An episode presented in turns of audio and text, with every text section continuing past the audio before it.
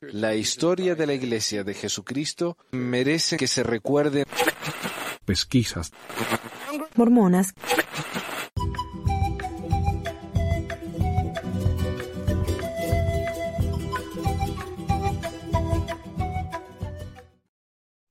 Hola a todos, bienvenidos al episodio 348 de Pesquisas Mormonas. Hoy es el 11 de junio de 2023.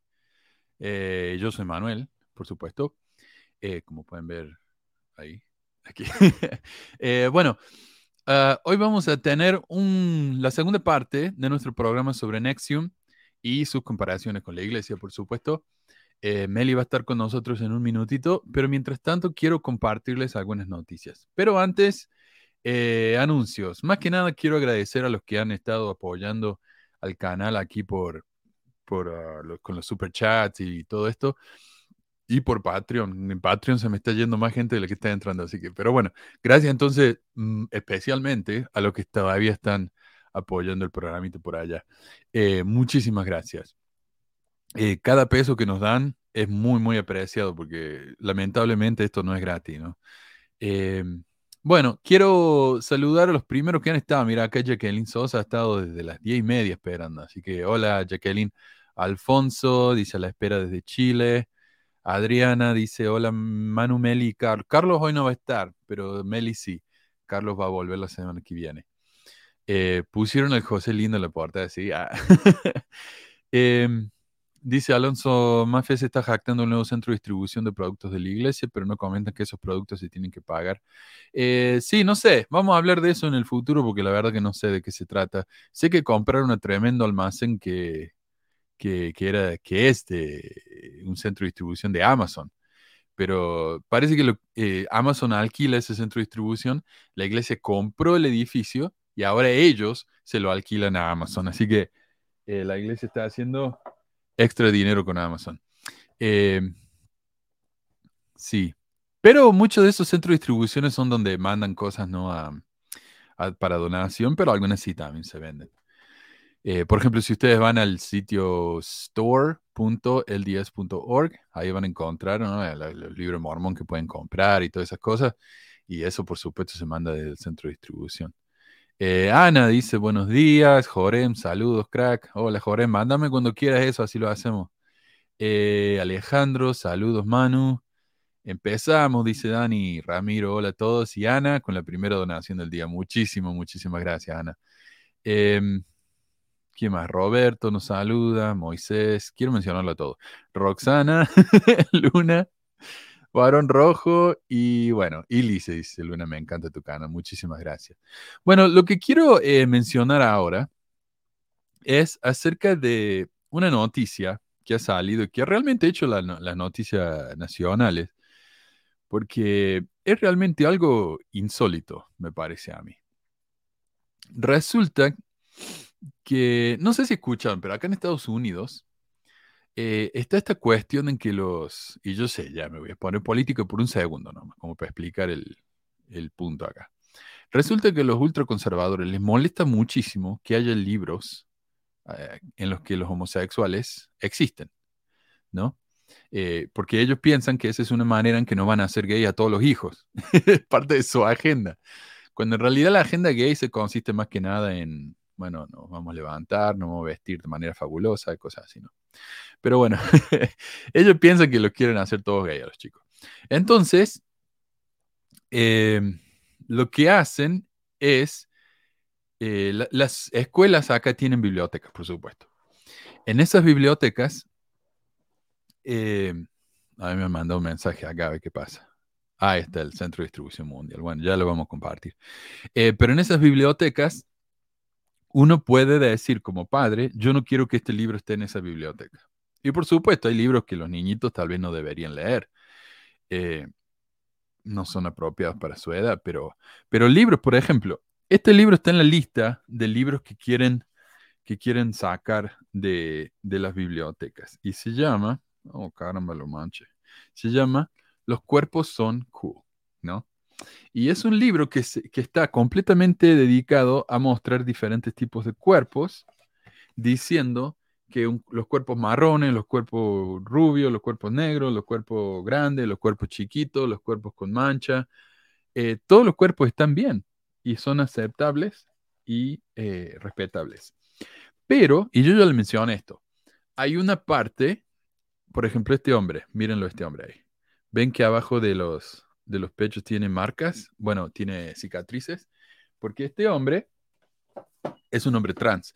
Solamente por eso ya quieren que este libro sea baneado, que sea censurado de las bibliotecas. Esa es la cuestión, ¿no?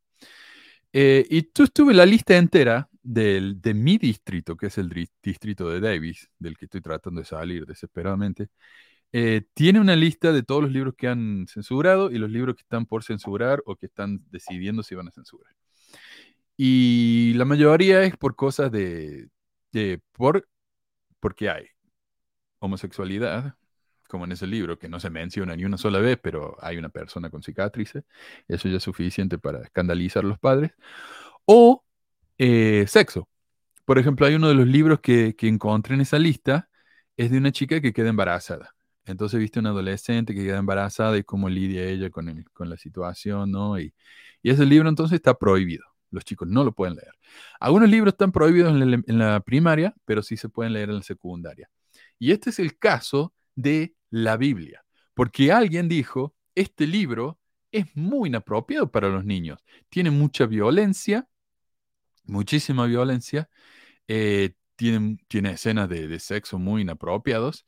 Entonces este hombre lo presentó en diciembre del año pasado y este mes pasado lo aprobaron. Aprobaron que la Biblia ya no pueda salir más en las escuelas de Utah, bueno, de- de- del condado de Davis, excepto en el secundario. En el secundario sí, los chicos sí pueden leer esto ahí en el secundario. En la primaria no. Eh, a ver. En una de las peticiones, un padre escribió, agradezco a la legislatura de Utah y a Utah Parents United por hacer que este proceso de mala fe, en el que uno denuncia libros para que no estén en la biblioteca, sea más fácil y eficiente. Ahora todos podemos prohibir libros y ni siquiera necesitamos leerlos o ser precisos al respecto. Diablos, ni siquiera necesitamos ver el libro. Ceder la educación de nuestros hijos, los derechos de la primera enmienda y el acceso a la biblioteca a un grupo de odio supremacista blanco como Utah Parents United parece una idea maravillosa para un distrito escolar literalmente bajo investigación por ser racista. Y es verdad, Davis está siendo investigado por los federales, no el gobierno federal, por comentarios consistentemente racistas y homofóbicos en contra de estudiantes y otros maestros.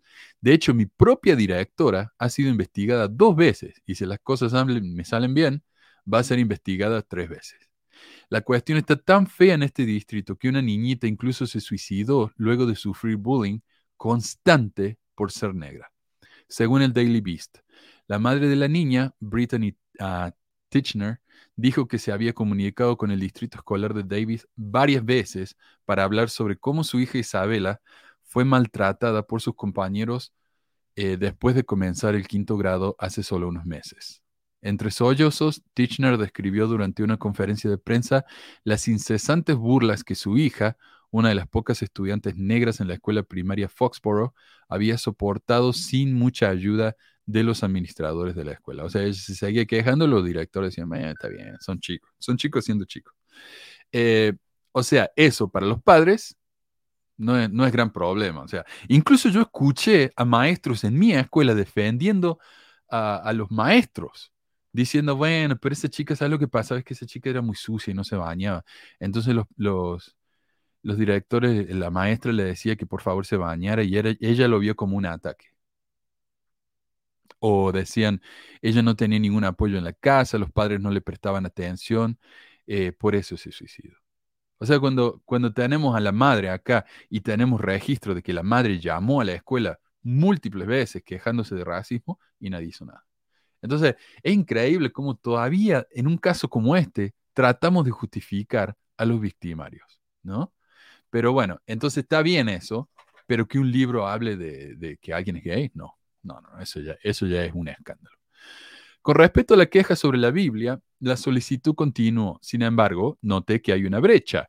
Utah Parents United dejó uno de los libros más cargados de sexo, la Biblia. Incesto, onanismo, bestialidad, prostitución, mutilación genital, felación, consoladores, violación e incluso infanticidio. Sin duda encontrará que la Biblia, bajo el código de Utah, bla, bla, bla, no tiene valores serios para menores porque es pornográfico, según eh, nuestra nueva definición. Saquen a este porno de nuestras escuelas. Si los libros que han sido prohibidos hasta ahora son una indicación de delitos muchos menores, esto debería ser un golpe de gracia. Junto con la solicitud, la persona incluyó una lista con docenas de versículos de la Biblia que pretenden probar el punto. Hay una escena en la Biblia que para mí me resulta la, probablemente la escena más espantosa de cualquier tipo de literatura y está repetida dos veces, como si fueran dos historias diferentes. Eh, mostrando, ¿no? Cómo a veces la Biblia usa una historia y la, adapta a diferentes situaciones. Pero es la historia en la que vienen los ángeles a... Ah, pucha, me van a tener que disculpar, es en Génesis. Vienen los ángeles, se encuentran con uh, Lot, no sé, fue una de esas historias de Sodoma y Gomorra, ¿no? En la que los ángeles vienen a quedarse con él y los vecinos vienen y dicen, bueno, queremos hablar con con tus nuevos eh, visitantes porque los queremos violar. Entonces ahí dicen, vea el pecado de, de Sodoma y Gomorra en la, homosexualidad. Pero no, no tiene nada que ver. Era una cuestión de eh, eh, poder, dominación sobre la otra persona, ¿verdad? Entonces la persona, que me parece que es Lot, pero no estoy seguro, dice, no, no, yo no le voy a dar a, a mi visitante. Pero si quieren, acá tienen a mis hijas. Violen a mis hijas, no hay ningún problema. Y los tipos le violan a las hijas. O sea, no es una cuestión de homosexualidad, no es una cuestión de dominación, de poder. Y a las chicas estas, no sé si es en, esta versión o en la otra, eh, la terminan matando. Entonces él corta a la mujer, a, las chicas en, pedazos y las manda a las 12 tribus para mostrar las cosas que está lidiando. Eso eso me parece a mí es muchísimo peor que un libro en el que una persona tiene dos cicatrices que si uno ni siquiera sabe lo que está mirando, no se va a dar cuenta de qué se trata. Pero este libro es bien explícito y bien violento y bien horrible, ¿no?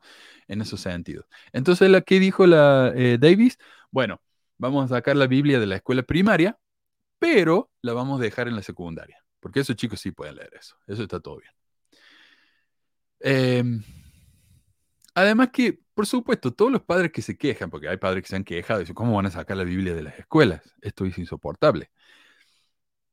Ok, pero todos esos padres que se están quejando tienen Biblia en su casa. Entonces, ¿para qué necesitan la Biblia en la biblioteca? Está en su casa. No necesitan que la escuela le vaya proveyendo una Biblia. Seguro que tiene un montón. Eh, lo mejor de todo esto es que otros padres han pedido, cuando vieron esto, pidieron que otro libro fuera eliminado de las bibliotecas escolares de Utah. ¿Y adivinen qué libro es? el libro de Mormon, obviamente. Eh, y en este momento está siendo revisado ¿no? por la junta directiva del condado de Davis, del distrito de Davis. Y con Marco estuvimos charlando, ¿no? pensando por qué razones se podría sacar el libro de Mormon de las escuelas. Y encontramos un par de ejemplos, así ustedes tal vez podrían escribir más ahí en los comentarios y yo los voy a leer. Por ejemplo, lo primero que yo pensé, bueno, hay un hombre que está blacked out, ¿no? Está borracho, está tirado en el piso borracho, viene Nefi y le corta la cabeza.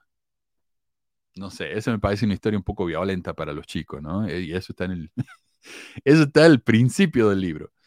Eh, después los hermanos de Nefi lo atan a un poste y lo torturan a palos. Amón, el gran misionero mormón, le corta los brazos a los que tratan de robarle el ganado al rey, los junta a los brazos y se los trae al rey para que lo admire. Y el rey dice, wow, qué, tipo espectacular este. Este tiene que ser un enviado de Dios. Eh, el joven de Alma deja la misión para seguir a la ramera Israel, Isabel. Bueno, no, habla mucho de eso, no, entra en detalle, pero yo tenía un, amigo que me parece que todavía está muy activo en la iglesia, que él me decía que estaría bueno escribir un, la, versión de historieta del libro de Mormón, es, enfocándose en la parte de la ramera Isabel. Eh, no sé si la habrá hecho algún día. No, creo que no. Eh, el hijo de Alma, bueno, ya dije, un soldado de Moroni le corta el cuero cabelludo a Saraemna y lo pone en la punta de la espada para que todo el mundo lo vea y para que sirva de advertencia. Y cuando estaba buscando la referencia a esta escritura, encontré la versión eh, para chicos, la versión ilustrada para chicos del libro de Mormón, y está ahí, está cuando le cortan la cabeza, se ve el tipo con la espada así en la cara del Saraemna y después con el cuero cabelludo en la, en la espada. Por supuesto no muestran la sangre, el libro de Mormón habla de sangre, eh, la versión para chicos no. Y por supuesto la escritura que dice que los lamanitas se volvieron oscuros por ser malos, porque eso obviamente es horriblemente racista. Enseñarle eso a un niño es eh, adoctrinarlo, ¿no? En, el odio, no sé. pero bueno. Soy Coco TV, nos saluda, dice, hola Manu, Marta, saludos desde México, saludos de Hermosillo, dice Salud. Eh, Jesús, perdón. Eh, Guayaquil, Miguel, yo estoy como el Benji. Acá cada vez que hago esto me hago acordar al Benji. Miguel dice hola. Eh, siempre puntó el Manuel a la reunión, así eras de obispo. Yo nunca fui obispo, fui, consejero, pero sí, sí, yo siempre era muy puntual. Ese es mi problema, ¿no? Que tengo que estar a tiempo y si la gente no está a tiempo me pongo muy, muy enojado. Buen día, felices pesquisas. Ah, bien. Em, hola, los amo, dice Gabriel. Ah, gracias. Qué triste lo Isabela, dice Pobre, ¿no? Es que la, la, pena. Y sabes qué, interesantemente, yo hice una lista una vez de todos los nombres de hombres del libro de Mormon, incluso los repetidos, y los nombres de mujeres. Y creo que hay, ¿cuántos nombres de mujeres hay? Como dos. Está la Saría, está la, la Ramera Isabel, y me parece que nada más. Bueno, María, ¿no? De la mamá de Jesús, pero me parece que nada más.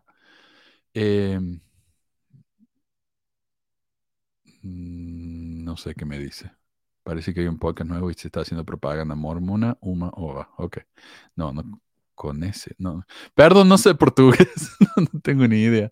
Roxana dice, me encanta tu programa, muchísimas gracias. Bueno, eh, tengo otro, otro tema cortito del que les quería compartir. A ver, déjame que le suba. Resulta que el, el, señor Benjamin, ¿cómo se llama? bueno, el Benji. Eh, no me acuerdo el apellido. El, el Benji ha hecho un video en el que pregunta, ¿qué piensan los mormones de otras iglesias? Y sabe lo que estoy notando es que está haciendo videos muy cortos, de menos de un minuto, y me parece que es una, una forma de, ser relevante, ¿no? Como hacer tipo de TikTok, pero en YouTube. Em, y bueno, veamos lo que nos dice el Benji sobre las otras iglesias. Los miembros de la Iglesia de Jesucristo de los Santos de los Últimos Días, de las otras religiones, bueno, cada quien puede tener un punto de vista diferente, pero déjenme les comparto el mío. Yo creo que las demás iglesias que intentan hacer el bien a la humanidad valen la pena. Yo creo que las demás iglesias que te llevan al camino del Señor Jesucristo también valen la pena valen la pena. Qué bueno. ¿Sabes que a mí, si a mí me dijeran, ¿sabes qué, Manuel? Eh, no, no gran cosa, pero vale la pena. ¿Sabes qué? Me haría caer un lagrimón, ¿no? Es muy conmovedor esto. Qué elogio, qué elogio el Benji. Creo que hay gente buena en otras denominaciones religiosas y no solo en la mía. Ah, viste, hay gente buena en toda parte, no solamente en la iglesia mormona. Eso, eso es eh, noticia de, titulares. Extra, extra, el Benji dice que hay personas buenas en todos lados, no solo en la mormona, porque sabemos que la mormona está completamente llena de personas eh, exclusivamente buenas. Así que buenísimo, gracias Benji. Y, por supuesto, esta es la mejor parte. No se trata de rivalizar entre iglesia y iglesia y quién tiene la verdad y quién no tiene la verdad. Vale la pena vernos como una familia en Cristo, una familia que cree en un ser todopoderoso. Ahí está. ok. Em, esto me parece muy curioso a mí, porque resulta que el Benji ahora dice, no importa quién tenga la verdad o quién no, no se trata de eso. Eh, se trata de que seamos respetuosos, ¿no?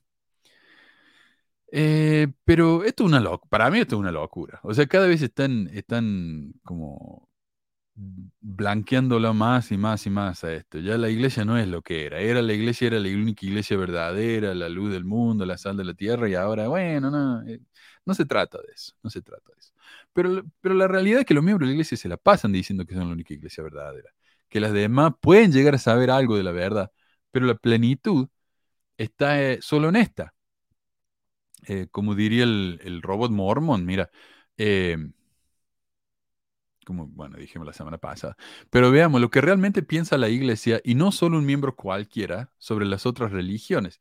Y empezamos con el jefe Esote, José Smith. Y no hice una presentación por esta, así que déjenme que les comparto el documento que tengo acá para que lo puedan leer conmigo. Eh, ahí va. José Smith dijo en José Smith, Historia 1.19, Jesucristo le dijo a José Smith acerca de las iglesias de su tiempo. Me contestó que no me uniera a ninguna de ellas porque todas estaban equivocadas y que el personaje que estaba junto a él era su Hijo amado, nuestro Señor Redentor Jesucristo. Y que no me uniera a ninguna de esas iglesias porque todas sus creencias eran una abominación a su vista. Entonces, no solamente la iglesia mormona, que luego se restauró, es la única iglesia verdadera, todas las demás dice que todas sus creencias eran una abominación a su vista. ¿Sabes qué, Meli? Hola, Meli. Eh, Hola. yo, yo no me había dado cuenta que era tan directa esta escritura. Yo siempre pensé, bueno, dice que las iglesias en sí son una abominación, pero no, las creencias de esas iglesias son una abominación. Y no algunas, todas, todas sus creencias. Le salió lo, lo fundamentalista al Smith, ¿no? En esa. Es, no, sé, a mí me O parece. sea, o están conmigo o están contra mí. Claro. Bueno, y el libro de Mormón también lo dice, ya lo vamos a ver. Eh, esto es interesante, ¿no? Porque en la época de José ya existían básicamente todas las denominaciones religiosas que existen hoy. Está la católica, están los protestantes, metodistas, bautistas, y según Dios, todas sus creencias eran una abominación. Acá Benji parece querer decir que las otras iglesias también nos pueden llevar a Cristo. Pero ¿cómo puede ser si la mormona es la única iglesia restaurada que tiene toda la verdad y cuyas enseñanzas no son una abominación? Pues es que no les quedado, no les ha quedado de otra más que tratar de bajar ese discurso tan, pues tan, no sé cómo llamarlo, ¿no? Este, Agresivo, es agresivo. tan fanático. Tienen que echarle tantita leche a su café porque está muy amargo. Y como decía vos, que era con nosotros o contra nosotros, como decía Bush. Primero Nefi 14:10. Y aquí dijo, no hay más que dos iglesias. La una es la iglesia del Cordero de Dios, la otra es la iglesia del diablo. Así que aquel que no pertenece a la iglesia del Cordero de Dios, pertenece a la del diablo. Porque el diablo es el fundador de ella. Y yo, yo digo, lo, lo que más me gusta de este robot mormón es que le voy a poder pedir referencias y en vez de andar buscando como loco, me, da- me- loco, ¿viste? Me va, a me va a dar las referencias de las escrituras y eso. Y cuando le pedí que me dijera qué escritura dice que solamente hay dos iglesias en el libro de Mormón, me dio esa escritura y me aclaró. Debemos tener cuidado al aplicar esta escritura, ya que no se refiere específicamente a las iglesias terrenales o a las denominaciones religiosas como tal. La división aquí es más sobre la elección de seguir a Jesucristo, la iglesia del Cordero de Dios, o a Satanás y sus influencias negativas, la iglesia del diablo. Pero como ya vimos anteriormente, José dijo que no podemos seguir a otras iglesias porque todas sus creencias son una abominación. Entonces pueden tratar de arreglarla como quieran, pero la realidad es que tenemos dos iglesias, la mormona y el resto. Ahora, ahora lo que dicen es esto de, bueno, lo que es es que somos la única iglesia con la autoridad. O sea, ya no se trata tanto de las creencias, se trata de la autoridad para, como que para tratar de cambiar o, o darle este.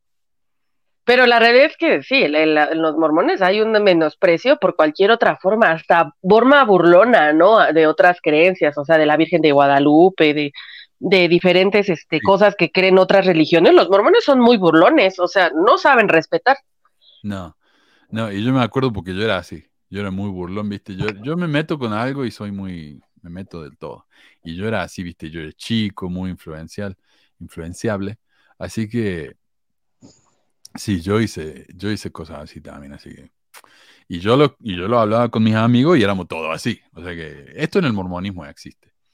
Eh, Y, te enseñan desde niño, Manu. Yo hay una, hay una historia ahí que tiene mi familia que ya sabes, ¿no? Cuando uno está en la fanaticada con el lavado de cerebro, pues sí lo, lo ves así, pero hay una historia de cuando yo tenía, este, porque ahí está una foto, y medio, medio, medio, yo lo, lo recordaba, no sé si de verdad lo recordaba o de, de que me lo contaban, pero que cuando yo tenía como unos cuatro años, más o menos tres, cuatro años, ya hablaba, fuimos a unos tacos, vivíamos en Oaxaca, y había unas monjas que traían un crucifijo colgando. Y y que yo me acerqué y les dije así como, ¿por qué lo tienen colgado este muerto? Que no saben que ya resucitó algo así, ahí está la morra impertinente hablándole a las monjas, ¿no? Claro. pero, pero es algo que desde niño te van así, ¿no? Como esto está mal y esto está bien y, y este y pues aprendes a, a ser una persona bastante juzgona. Sí. Sí, no, es, es verdad eso. Yo, hay tantos ejemplos, y acá nos pueden dar más ejemplos en, los comentarios, pero eso es, eso es tan obvio. Acá el Benji dice, pero por eso el Benji dice mi opinión. Porque él sabe, él sabe que en la iglesia el mundo se la, pasa, se la pasan hablando mierda de todo el resto. Eh, el profeta José Smith declaró, la iglesia de Jesucristo de los Santos de los Últimos Días es la única iglesia verdadera y viviente en la tierra. Presidente Gordon B. Hinckley dijo, creemos que esta es la iglesia verdadera de Jesucristo, estamos seguros de ello. No lo decimos en forma de jactancia, lo decimos con humildad y gratitud. El presidente de Rataf Benson testificó, no hay una organización en todo el mundo que se parezca a la iglesia de Jesucristo de Últimos Días. Esta es la única iglesia verdadera de Jesucristo en la tierra. Presidente Thomas S. Monson afirmó, he aquí el desafío de cada uno de nosotros. Si somos miembros de la iglesia de Jesucristo, tenemos que ser la mejor persona que podamos ser y al mismo tiempo proclamar a los cuatro vientos que esta es la, que esta es la iglesia verdadera. Y así, ¿no? Tenemos a, Ballard, Christopherson. ¿Sabes qué? Hay una parte, le pedí al robot mormón, le digo, eh, dame citas de los líderes mormones diciendo que la iglesia católica es la ramera. Y me dijo, y me dijo, y, oh, acá tenía la imagen, perdón, no la copio. Pero no me quiso decir. Me dijo, no, bueno, que tengas un buen día. ¿A poco? O sea, sí, se evadió. Hasta el chat TP va de qué pasa aquí. Sí, dice, lo siento, que tenga un buen día, nos vemos. Eh, buscando mi propia cita, encontré en el periódico The Seer la siguiente cita del apóstol Orson Pratt. Todos los católicos como los protestantes son nada menos que la ramera de Babilonia, a quien el Señor denuncia por haber corrompido a toda la tierra con sus fornicaciones e iniquidad. Y cualquier persona que sea tan inicua como para recibir una santa ordenanza del Evangelio de parte de los ministros de cualquiera de estas iglesias apóstatas será enviada al infierno con ellos, a menos que se arrepienta del acto profano e impío. Eh, sí. Yo, yo recuerdo haber leído en, en Doctrina Mormona, por ahí andaba circulando el libro en la, en la misión. Sí, era Doctrina Mormona. Uno que estaba así bien grandote, que parecía como una especie de glosario.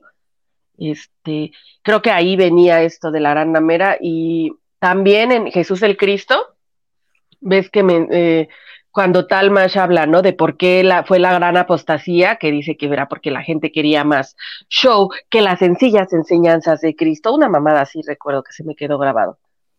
Sí, y lo voy a mencionar ese libro porque yo creo que ese libro fue más o menos la última referencia directa que se hizo y después de eso se quejaron tanto la gente que los líderes dijeron, bueno, mira, mejor bajemos el tono y en la segunda edición ya no salió eso.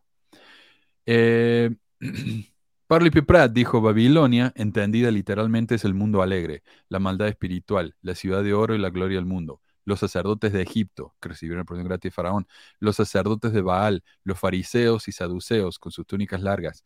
Entre los judíos están igualmente incluidos en la familia de su madre, con los católicos romanos, los protestantes y todos los que no han tenido la llave del reino y el poder del mismo, según las ordenanzas de Dios. ¿Quién no ha tenido la, la llave del reino? Todo el mundo, excepto los mormones. El profeta John Taylor, en la eh, oh, perdón, esta es una cita del, profeta John Taylor. En la ceremonia del templo ante 1990, como vimos, Satanás llama a un protestante, a un ministro protestante, para que le enseñe cosas falsas a Adán y Eva. O sea, los protestantes son dirigidos por Satanás. Eh, y por supuesto, como dijiste en el libro Doctrina, Doctrina Mormona, ahí está, de McConkie. A ver, ahí va. Eh, en la primera edición dice, cuando vos vas a donde dice Iglesia Católica, a ver, déjame ver que, a ver si lo encuentro. Catholic Church. Ah, perdón, perdón. Tenía la imagen ahí, pero no sé por qué no me las copio. Ah, Catholic Church. Cuando uno busca Iglesia Católica, ahí va. No, no sé si voy a poder. Acá donde está el dedo. Eh, a ver, voy a tratar. Pero hay que poner la, la pantalla completa para que se vea más, mano. Tenés razón. Ahí va. Eh, déjame poner el dedo nuevo. Eh, ahí va. catolicismo, véase Iglesia del Diablo. Ahí está, ¿eh? Eh, eh, y, y otra cosa que dice el libro ese de, de la, de la doctrina de la Iglesia Católica. Dice, las doctrinas, tradiciones y prácticas y políticas de la Iglesia Católica comprenden algunas de las abominaciones más malvadas. De hecho, uno de los nombres revelados de la Iglesia Grande y Abominable es Misterio, Babilonia la Grande, la Madre de las Rameras y Abominaciones de la Tierra. Muchos, muchos curas, monjes y católicos están atados por juramentos de celibato en el que están de acuerdo en mantenerse solteros. El celibato es un sistema malvado e inicuo. Ah, Estoy iglesia- parcialmente de acuerdo con eso.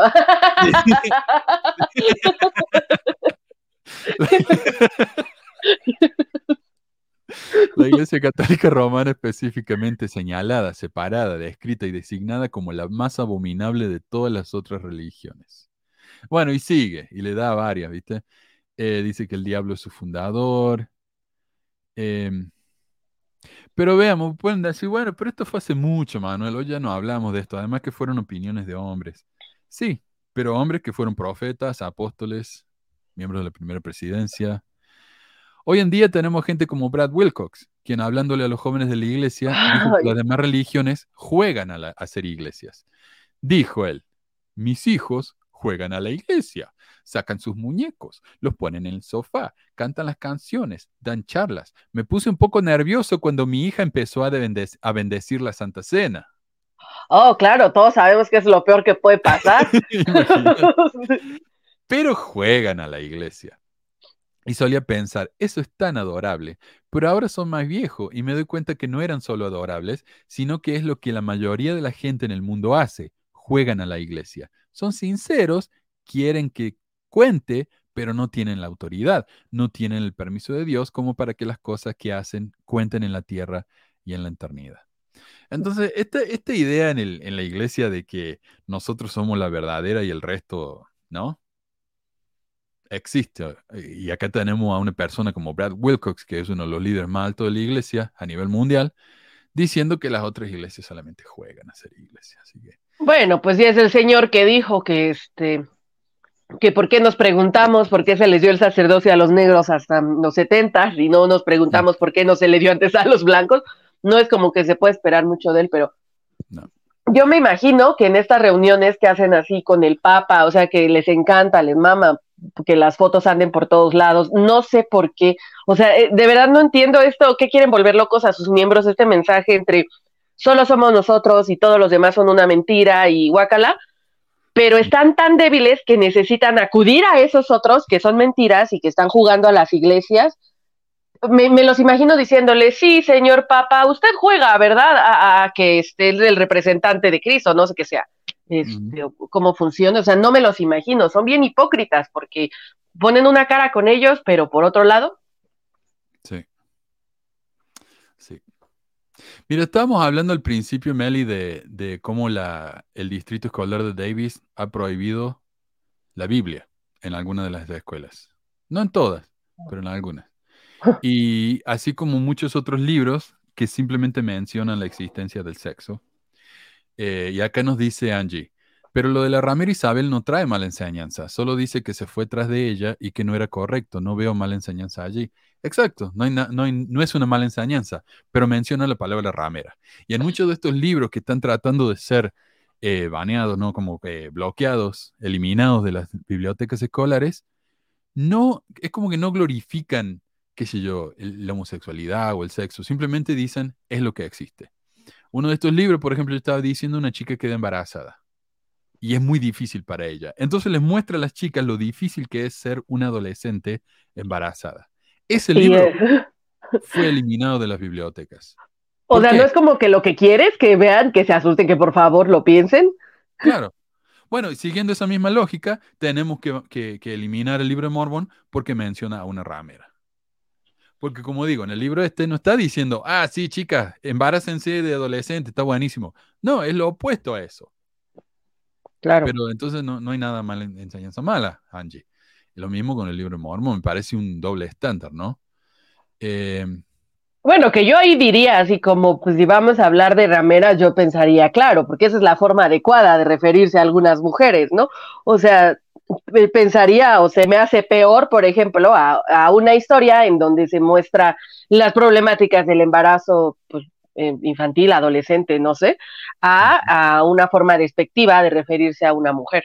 Claro. No sé, esos libros a mí me parecen. Por ejemplo, yo fui a, cuando estuve de viaje esta semana pasada, eh, nos quedamos en la casa de una familia que tenían una colección de libros. Se llama, por ejemplo, Aventuras para niños, Racismo para niños, Feminismo para niños. eh, no sé, era como enseñar a los chicos, ¿no? sobre estos temas difíciles. Y todo lo que era es decir, bueno, algunas personas piensan que ser, eh, tener piel de color diferente es malo. Tenemos que aceptar a todos. Me parece un libro tan poco eficaz, ¿no? Eh, en lugar de eso, muestra una escena en la que un chico está siendo perseguido por su color de piel y lo difícil que es para él, y me parece que es mucho más eficaz eh, y mucho más fácil de entender para el chico. Ah, eso es lo que pasa. La gente se siente realmente mal. Claro. Entonces, cuando yo leo un libro, alguien me dice, no se embaracen de adolescente porque es malo. Y yo leo un libro en que una chica está pasando lo que muchas chicas realmente pasan cuando están embarazadas, me parece que es mucho más útil. Pero ellos dicen, no, no, ese libro hay que prohibirlo porque no queremos que las chicas sepan siquiera que se pueden embarazar, porque no se van a enterar. ¿no? Ay, no, no, no sé si ya he contado esta historia, Manu, pero me hace recordar un poco. Cuando, cuando iba en sexto de primaria, pasaban acá en México la serie esta de Dawson's Creek, este, y pues yo la veía como buena, este, prepuber, ¿no? Así religiosamente. Y había un personaje ahí que es gay y pasan, pues, un, o, o sea, es, desde mi perspectiva de una adolescente, de, de una puberta de 11, 12 años, a mí se me hizo muy significativo ver porque te muestra, ¿no? Como la parte difícil entre las burlas, el- lo difícil que era, que le fue salir este, de closet, todo lo que ocurrió. Y sí, re- o sea, y recuerdo que, que llegué a la escuela y yo así toda niña, así aprendiendo una nueva palabra, ¿no? Heterosexual, este, ella ya conocía la palabra homosexual, pero ah, como entender heterosexual, llegué así a preguntar a todos, así de, ¿eres homosexual o eres heterosexual? Y mi maestra, como que fue así de, ay, ¿qué anda preguntando esta niña? Y me jaló así, aparte así de, ven, no, mira, este, no les preguntes eso, porque muchos no saben qué significa, ¿no? Si tú ya sabes, pues qué bueno, pero, pero no, no andes por ahí propagando información, este, de este tipo. Y a mí se me hizo algo muy, ah, o sea, se me hacía algo muy normal. Yo no sentía, no le veía necesariamente eh, el morbo así como tal, ¿no? Era solo como algo nuevo que había aprendido. Este, y que me, o sea, sí creo que esa, haber visto esa serie, así me generó, ah, o me, ayudó a un poco a, a poner en perspectiva, o sea, entender que, que había burlas, ¿no? Eh, O sea, entender esta parte. Yo, yo sí sentí que hubo ahí algo, y creo que la, literatura lo puede hacer exactamente lo mismo. O sea, te muestro la, una realidad, no solo te lo, no solo te digo así como dices, ¿no? De manera muy general, sino te muestro los problemas, el dolor que se puede desencadenar de esta, de esta situación y, este, y creo que sirve para, o sea, yo creo que los niños y los, la- las niñas, los niños son bastante empáticos, igual los jóvenes, o sea, sí se puede, se les puede llegar por la empatía porque sí hay de eso. Sí. Para mí es mucho más útil. Yo también, yo también aprendí a ser un poco más tolerante viendo ejemplos así en la televisión y en los libros. Yo no, porque no había. O sea, eh, por ejemplo, la cultura en la que yo me crecí y me crié era tan intolerante sobre este tipo de cosas que es un chiste. O sea, mi papá todavía usa, cuando quiere ser chistoso y no, no sabe qué chiste pensar, dice, oh, es gay. Y piensa que con eso se van a reír todo. O sea, todavía existe esa idea, ¿viste? Pero eh, entonces, por lo más que alguien sea gay, no se va a atrever a, a decirlo porque va a saber que se le van a reír, que, lo van a, que se la van a burlar. Hoy las cosas son un poco más diferentes, yo sé, pero en esa época era así. Y entonces yo no conocía gente que fuera abiertamente gay o, o lo que sea, ¿no? Y fue por medio de estos medios que yo aprendí. Así que no, son muy útiles, pero no, esta persona... Y es que es eso también. No quieren que aprendamos a tolerar a esta gente. Ellos no quieren eso. No, es este doble discurso entre sí, sí, sí, todos son hijos de Dios y a la vez, ¿no? O sea, pues todos, no todos. No, es, es eso. Es- Davis, como ya vimos, es un distrito que está siendo investigado por su racismo y su, y su homofobia, así que... Ah, sí, además de todo. ¿Mm? Eh, fíjate que, que pensando ahorita en lo de la Biblia y los pasajes sexuales, ahí sí yo consideraría, yo recuerdo cuando estaba en la misión, pues no tienes nada que leer más que tus escrituras y los libros que te dejan. Yo por ahí de repente ya me había leído todas las leonas, andaba recolectando cualquier revista que cayera por mis manos, este, ya por favor alguien deme algo, ¿no? Algo diferente. Este, sí, y entonces empecé a leer la Biblia porque dije, bueno, por lo menos está muy larga y me empecé a leer el Antiguo Testamento, eh, utilizando un manual de instituto que había encontrado por ahí.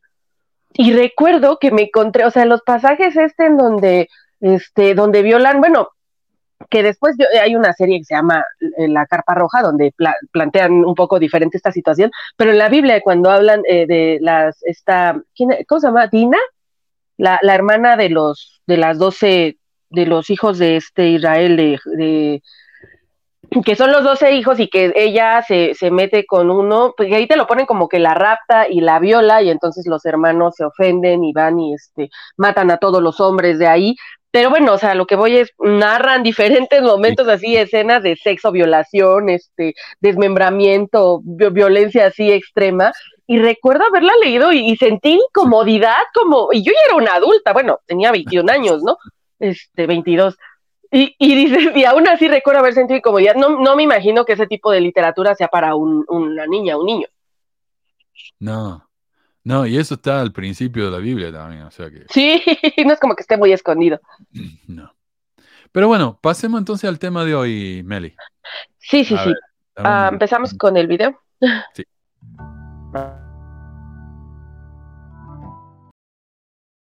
Sí, tengo el video acá y me, me dijiste que empieza al minuto uno, pero me parece que el video completo está bueno. Al principio nos damos una introducción y una Ok, ok. explicación de lo que pasó. Así que empezamos y vos decime cuándo querés que lo, que lo pause, ¿ok? Va. Eh, no va a querer. Mm. Jala, Bueno, jala. lo agrego de nuevo, a ver. O sea, a veces me pasa eso. ¿Viste cuando dicen hay que volverlo a prender? Apagarlo y volverlo a prender. A ver, Ok. ¿dónde lo tengo? Perdón, perdón, perdón.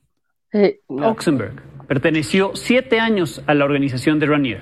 En el año 2018, gracias a su madre, logró salir de esta secta y después, tras darse cuenta que lo que vivió ahí estaba mal, colaboró con las autoridades en el caso.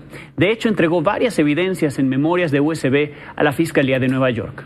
En entrevista para Milenio, la primera a un medio de comunicación en México, la joven estadounidense relata lo que vivió en Nexium, cómo la engañaron y la manera en que logró salir de ahí donde también, por cierto, participaron mexicanos y mexicanas, a quienes les pide dejar de avergonzarse y hablar de lo que vivieron e hicieron en Sí, yo, yo sé que esta iglesia, eh, bueno, no es una iglesia, este, esta organización, eh, no, no se expandió por, por todo el mundo como muchas otras, pero llegó a México.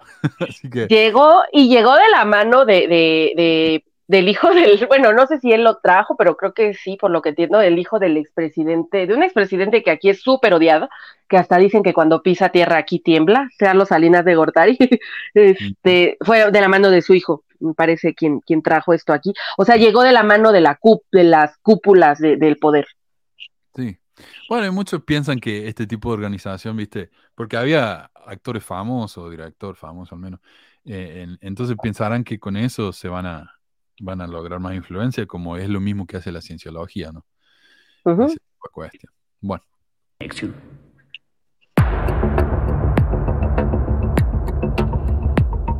India Oxenberg tenía 19 años. Vínculos con la realeza europea, pues su abuela es la princesa Elizabeth de Yugoslavia, y con la farándula de Hollywood, pues su mamá es Catherine Oxenberg, lo que la convertía en un objetivo de la secta encabezada por Kit Raniere, a la que se acercó como cualquiera lo hacía, asistiendo a un curso del programa Executive Success Program, ESP, de superación personal y escaló peldaño tras peldaño hasta integrarse a dos, el grupo de esclavas del gurú, que en el 2020 fue sentenciado a 120 años de cárcel.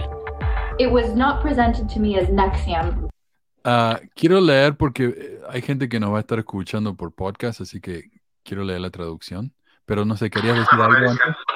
Este, no, nada, se iba a comentar que ella en el, en el documental este de HBO narran, no fue tan fácil, o sea, aquí ya está hablando de lo que ocurrió, pero a ella prácticamente la tuvieron que rescatar porque en un inicio no quería escuchar, o sea, cuando se empezaron a destapar las cosas, ella no, este, no es así de, ah, sí, ya, qué mal todo, sino tuvo que haber ahí un, un trabajo, este, para sacarla. Su mamá, su mamá se tuvo que echar un clavado ahí eh, cañón como de fe para tratar de sacarla de, de ese rollo, porque Sí. no fue tan fácil. Así es lo, lo, cómo te lavan el, el coco, ¿no? ¿no? Ella Sí. sabiendo, ¿no? Siendo víctima y sufriendo allá adentro, no se quedaría ir. Pero sí. Bueno, dice, cuando me presentaron, no fue para mí como Nexium. Nexium, just like you Tal como dijiste, se presentó como a un producto para el consumidor. said, it was presented as their consumer front product, which was ESP, que Era un programa ejecutivo de éxito E ESP. Executive Success Programs. And so it Y entonces me pareció muy legítimo y me pareció muy interesante.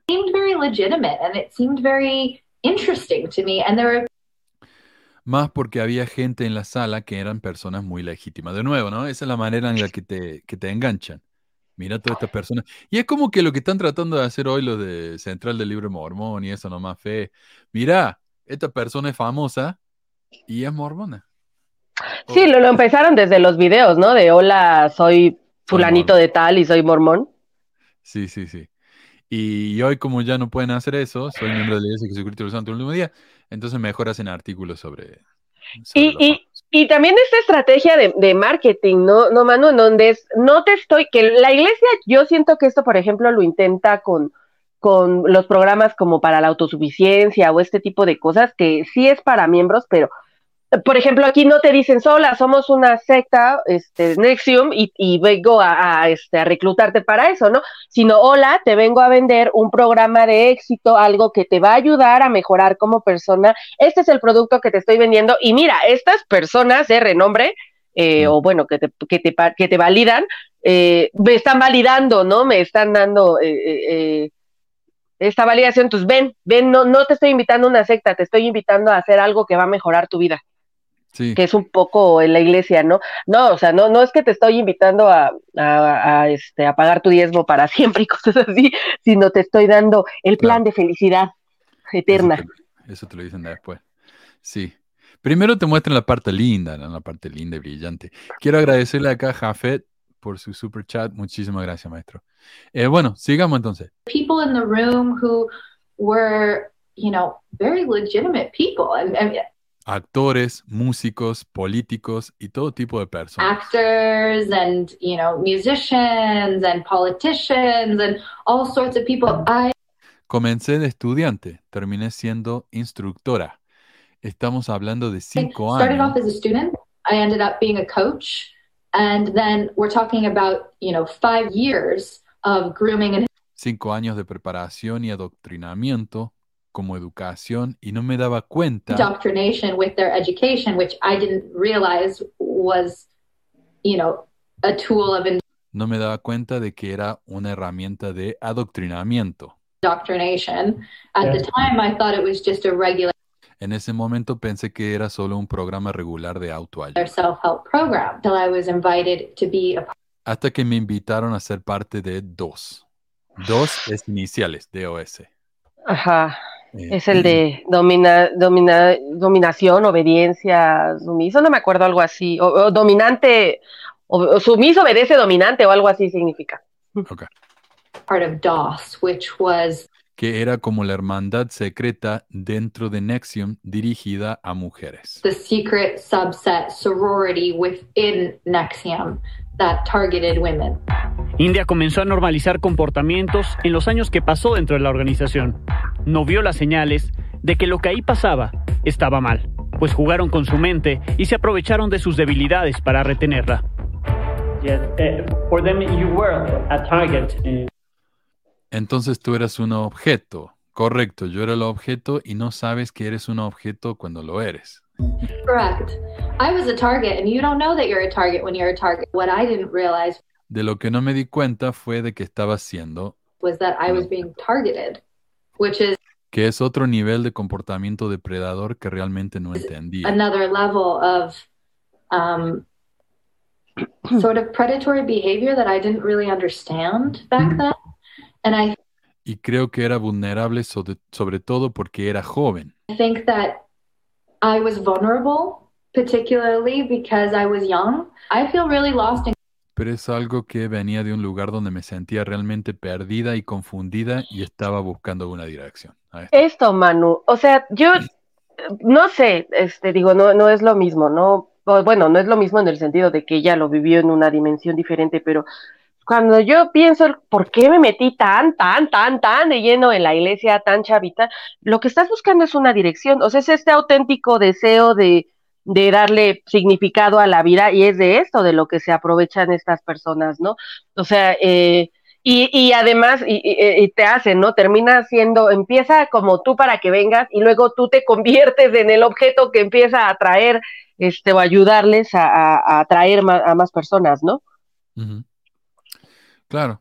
Y, como yo ya mencioné antes, pero eh, en alguna de las conferencias que tuvimos como presidente de misión, él nos decía, eh, estén al tanto de los, de los ah, funerales, porque la gente en esos momentos, o sea, la manera en que él lo decía era, no, la gente está eh, en una, en una situación muy vulnerable, vayan y aprovechense. No, obviamente que no. Él decía, la gente en esos momentos está buscando consuelo y nosotros podemos dárselo. Así Está más va- receptiva, ¿no? Claro, está más receptiva. Lo, lo hacía ver de una manera obviamente positiva, pero es lo mismo. Es lo mismo, la gente está buscando una dirección y nosotros vamos y se la damos, ¿no? Eh, Sí, y, si, y si no encontramos a alguien que esté buscando una dirección, que, una persona que no está perdida, es nuestra responsabilidad hacerlos sentir perdidos. Sí, justamente. De hecho, en la, eh, bueno, yo a lo mejor hoy por tiempo yo creo ya no va a alcanzar a, que hablemos del, del siguiente, de la siguiente, pero hay un, la historia de la chica esta que, que estuvo secuestrada, de la que vamos a platicar. Ella tenía dirección, justo fue lo que hicieron así de tumbárselo. O sea, eh, sin- a- in- eh, inyectarle la inseguridad para que ahora sí puedas consumir este producto. Es este, Claro. necesito hacerte sentir que tienes hambre para darte este pan duro, ¿no? Claro. Es como cuando ves en los, en los eh, propaganda en la televisión que dice, alguna vez te pasó esto y algo que nunca te pasó. Pero decir, ah, mira, me podría pasar, ¿ah? Entonces necesito es una te ven- técnica de el- marketing, ¿no? Claro, te ven, te crean un problema y te venden la solución. Es todo lo que están haciendo. Ah, me recuerda a, a los, ah, bueno, no sé, me gusta mucho la serie esta de Friends y hay un capítulo en donde yo y uno de los personajes que es actores es- entra a trabajar a estos infomerciales, este, estos programas de madrugada y es para abrir la leche, este, una cosa que le pones a la, para que ya no se tire y ponen así a gente que abre una caja de leche y que todo brinca en el techo y así, "Ah, nunca más te pasará esto y así de güey, o sea, así, de- es eso, es sí, sí, te voy a volver una situación que jamás ha pasado ni pasará, pero, pero como te la estoy mostrando, dices, oh, es cierto, necesito eso, ¿no? O sea, Sí. Eh, bueno, a ver qué más dice. confused and I'm looking for direction. Finalmente se dio cuenta que no debía estar ahí gracias a su madre, la actriz Catherine Oxenberg, quien insistió en convencerla de que se saliera de eso y trabajó en exponer y publicitar el caso para que las autoridades también intervinieran. India dudó en un inicio de las alertas que le daba su madre, pues en la organización hicieron todo para separarlas, desde las primeras sesiones a las que acudieron juntas. So they told me, oh, the reason that we're Así que me dijeron, la razón por la que te separamos es para que puedas tener una experiencia más liberadora para compartirla sin tu madre ahí. a freer experience to share without your mother there. And I thought, Y yo pensé, teniendo 19 años, bueno, de hecho eso suena bien. being 19, I was like, well, actually, that sounds kind of nice. I was like, maybe I do need some Quiz- Quizás necesito un poco de distancia de mi madre. distance from my mom. So they get you to believe Así que ellos te hacen creer lo que ellos en realidad quieren. Claro, es como cuando Claro. la mejor manera de convencer a alguien de que haga algo es hacerlos pensar que es su idea. ¿no? claro. Sí, sí, sí, es así, a ti se te ocurrió, ¿no? Este, eh, no es que nosotros te estemos separando de tu mamá para poder manipularte adecuadamente, no, obvio, es que tú, que estás chica, pues obvio no la quieres tener cerca, ¿no? ¿Estás de acuerdo? Claro. O sea, Claro, Y eso es lo que muchos adolescentes piensan, entonces se aprovechan de, de esa situación. Bueno, Claro. leave the thing that they ultimately want, which is to isolate. eh, o sea, te hacen pensar que uno quiere lo que ellos en realidad quieren, que es aislarte y hacerte creer que es por tu beneficio. Y eso también es muy típico de las sectas, ¿no? El, el aislarte de tus seres queridos eh, y muchos hombres abusivos en parejas abusivas le hacen eso a la, a la mujer, bueno, a veces al revés también, pero eh, te separan de tu mamá, de tu papá, de tus hermanos y te absorben en esa, en esa eh, relación. Que si no han visto el documental de Marilyn Manson sobre cómo él hizo a- eso a, a chicas, ¿viste? Se los recomiendo. Claro, Pero- hay este, incluso hay programas, ¿no? Cuando quieres trabajar en, en organizaciones que, que, donde ves a mujeres que han este, sufrido maltrato y, y estos programas de empoderamiento, ah, esa palabra ya se ha este, ah, viciado un poco en, su significado, pero originalmente su significado tiene que ver con darle a las mujeres las herramientas para salir de situaciones de marginación, como cuáles, como educación, como trabajo, sobre todo, ¿no? O sea, darles un- una forma de tener un ingreso propio para poder generar otros recursos este, a través de esto. Y ese es el empoderamiento, te estoy dando algo que te va a dar poder para salir de esta situación, pero lo que hacen eh, tanto este tipo de organizaciones como eh, las personas, eh, eh, en su mayoría los hombres, pero, pero también hay algunas mujeres que digamos que son narcisistas este, con ciertas sí, características, lo que van a hacer justo es eso, al contrario, es, te voy a quitar el, estas herramientas. Muchos hombres,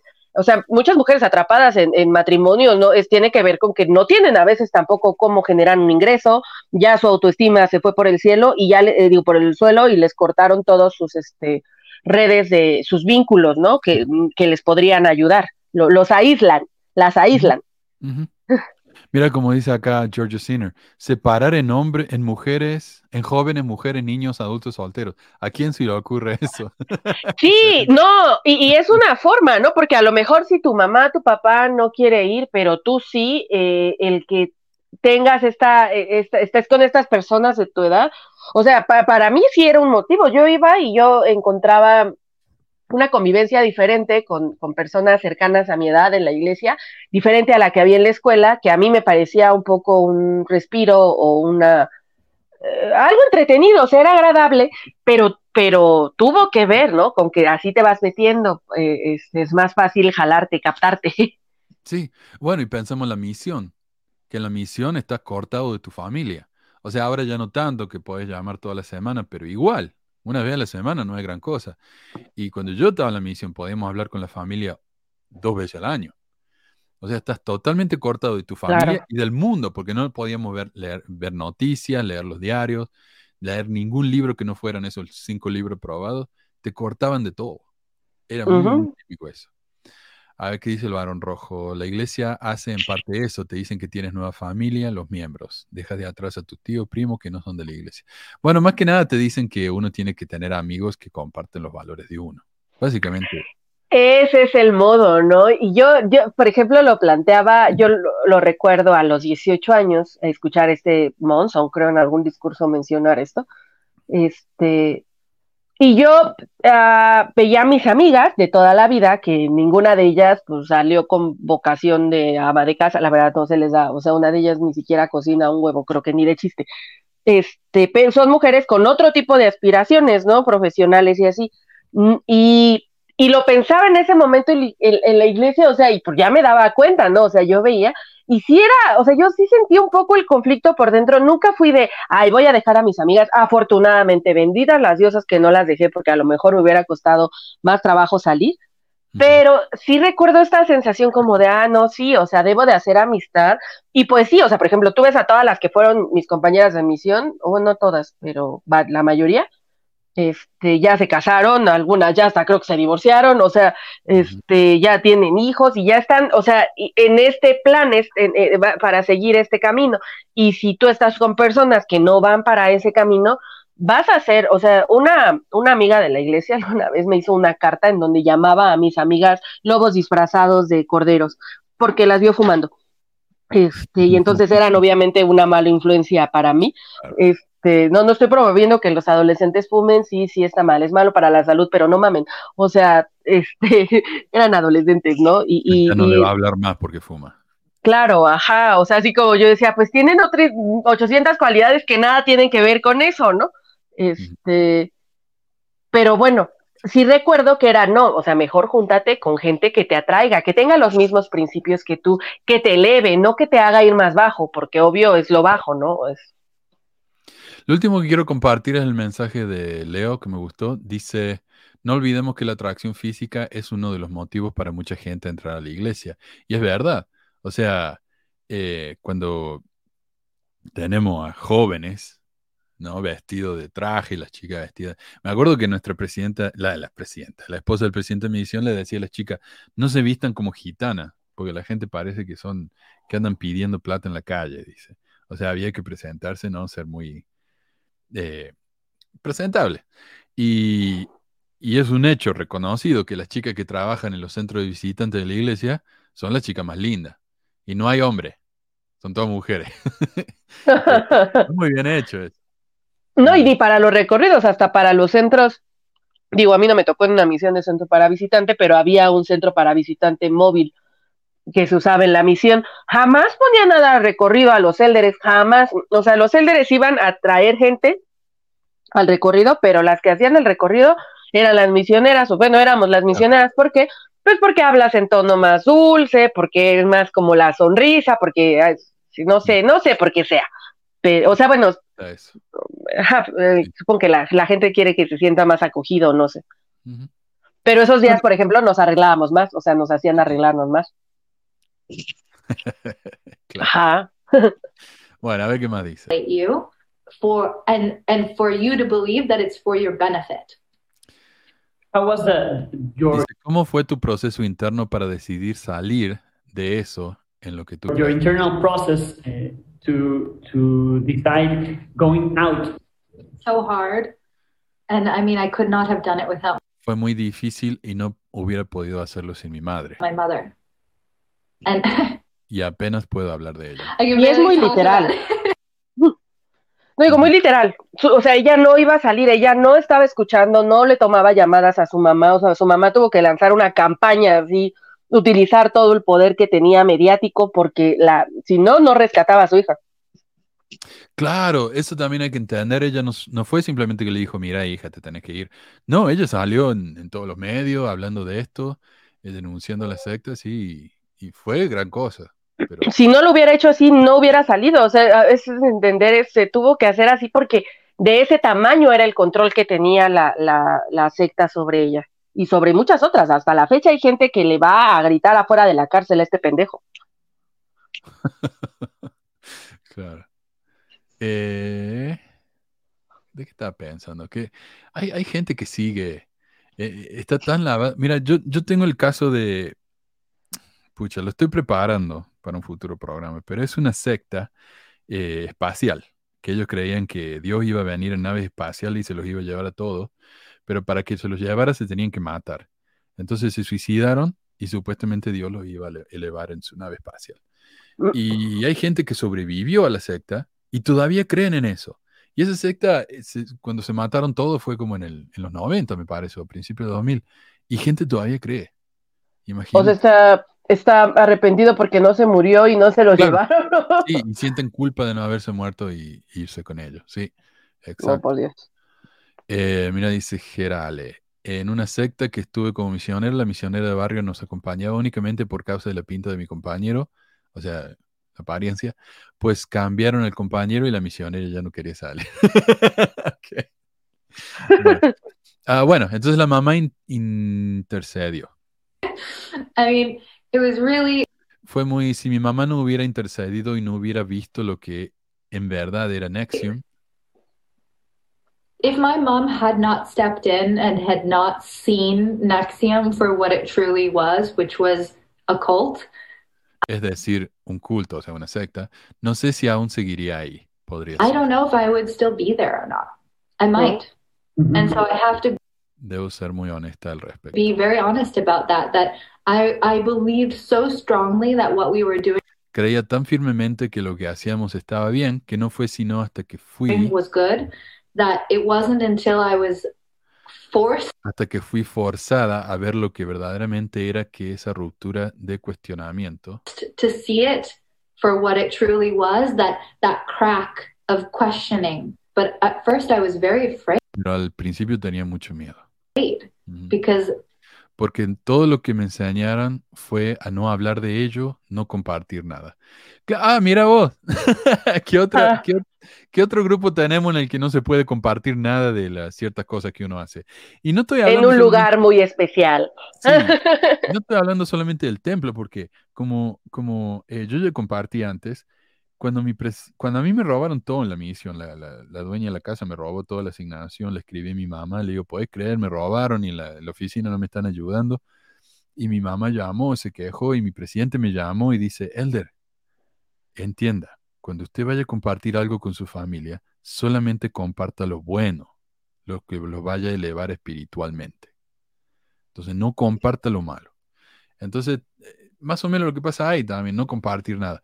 Eh, es lo que decíamos la semana pasada del positivismo tóxico, ¿no? Al exterior tenemos que mostrar como que todo está bien, aunque por dentro estemos muriendo o no. ¿no? Eh, pero sí, el templo. también. everything that Sí. I had Dale. No, es que sí, o sea, me acordé en la misión, a, a nosotros también nos decían eso, y se ha ido, o se ha ido bajando, ¿no? Justamente por, por quejas, o no sé, porque la iglesia se va adaptando, aunque tarda mucho, pero incluso mi papá alguna vez me hizo un comentario así parecido, ¿no? Este, porque a él también se lo decían, o sea, si era, si hay un no digas nada, o sea, los misioneros, lo más parecido a estar en una secta, secta, secta es cuando estás en la misión, o sea, en los borbones, es cuando estás bien metido ahí. O en BYU. O bueno, ah, bueno, ahí no me ha tocado. Y BYU Idaho, la peor secta de todas. o, o bueno, aquí pensaría el benemérito, por ejemplo. O sea, muchos jóvenes que salieron de, de la prepa aquí del benemérito también, eh, pues formaron familias mormonas. O sea, eh, eh, ayudaba a afianzar justamente los, lactos de, los lazos dentro de, de la institución. Pendejada de parte de la iglesia cerrarlo, pero bueno. Sí.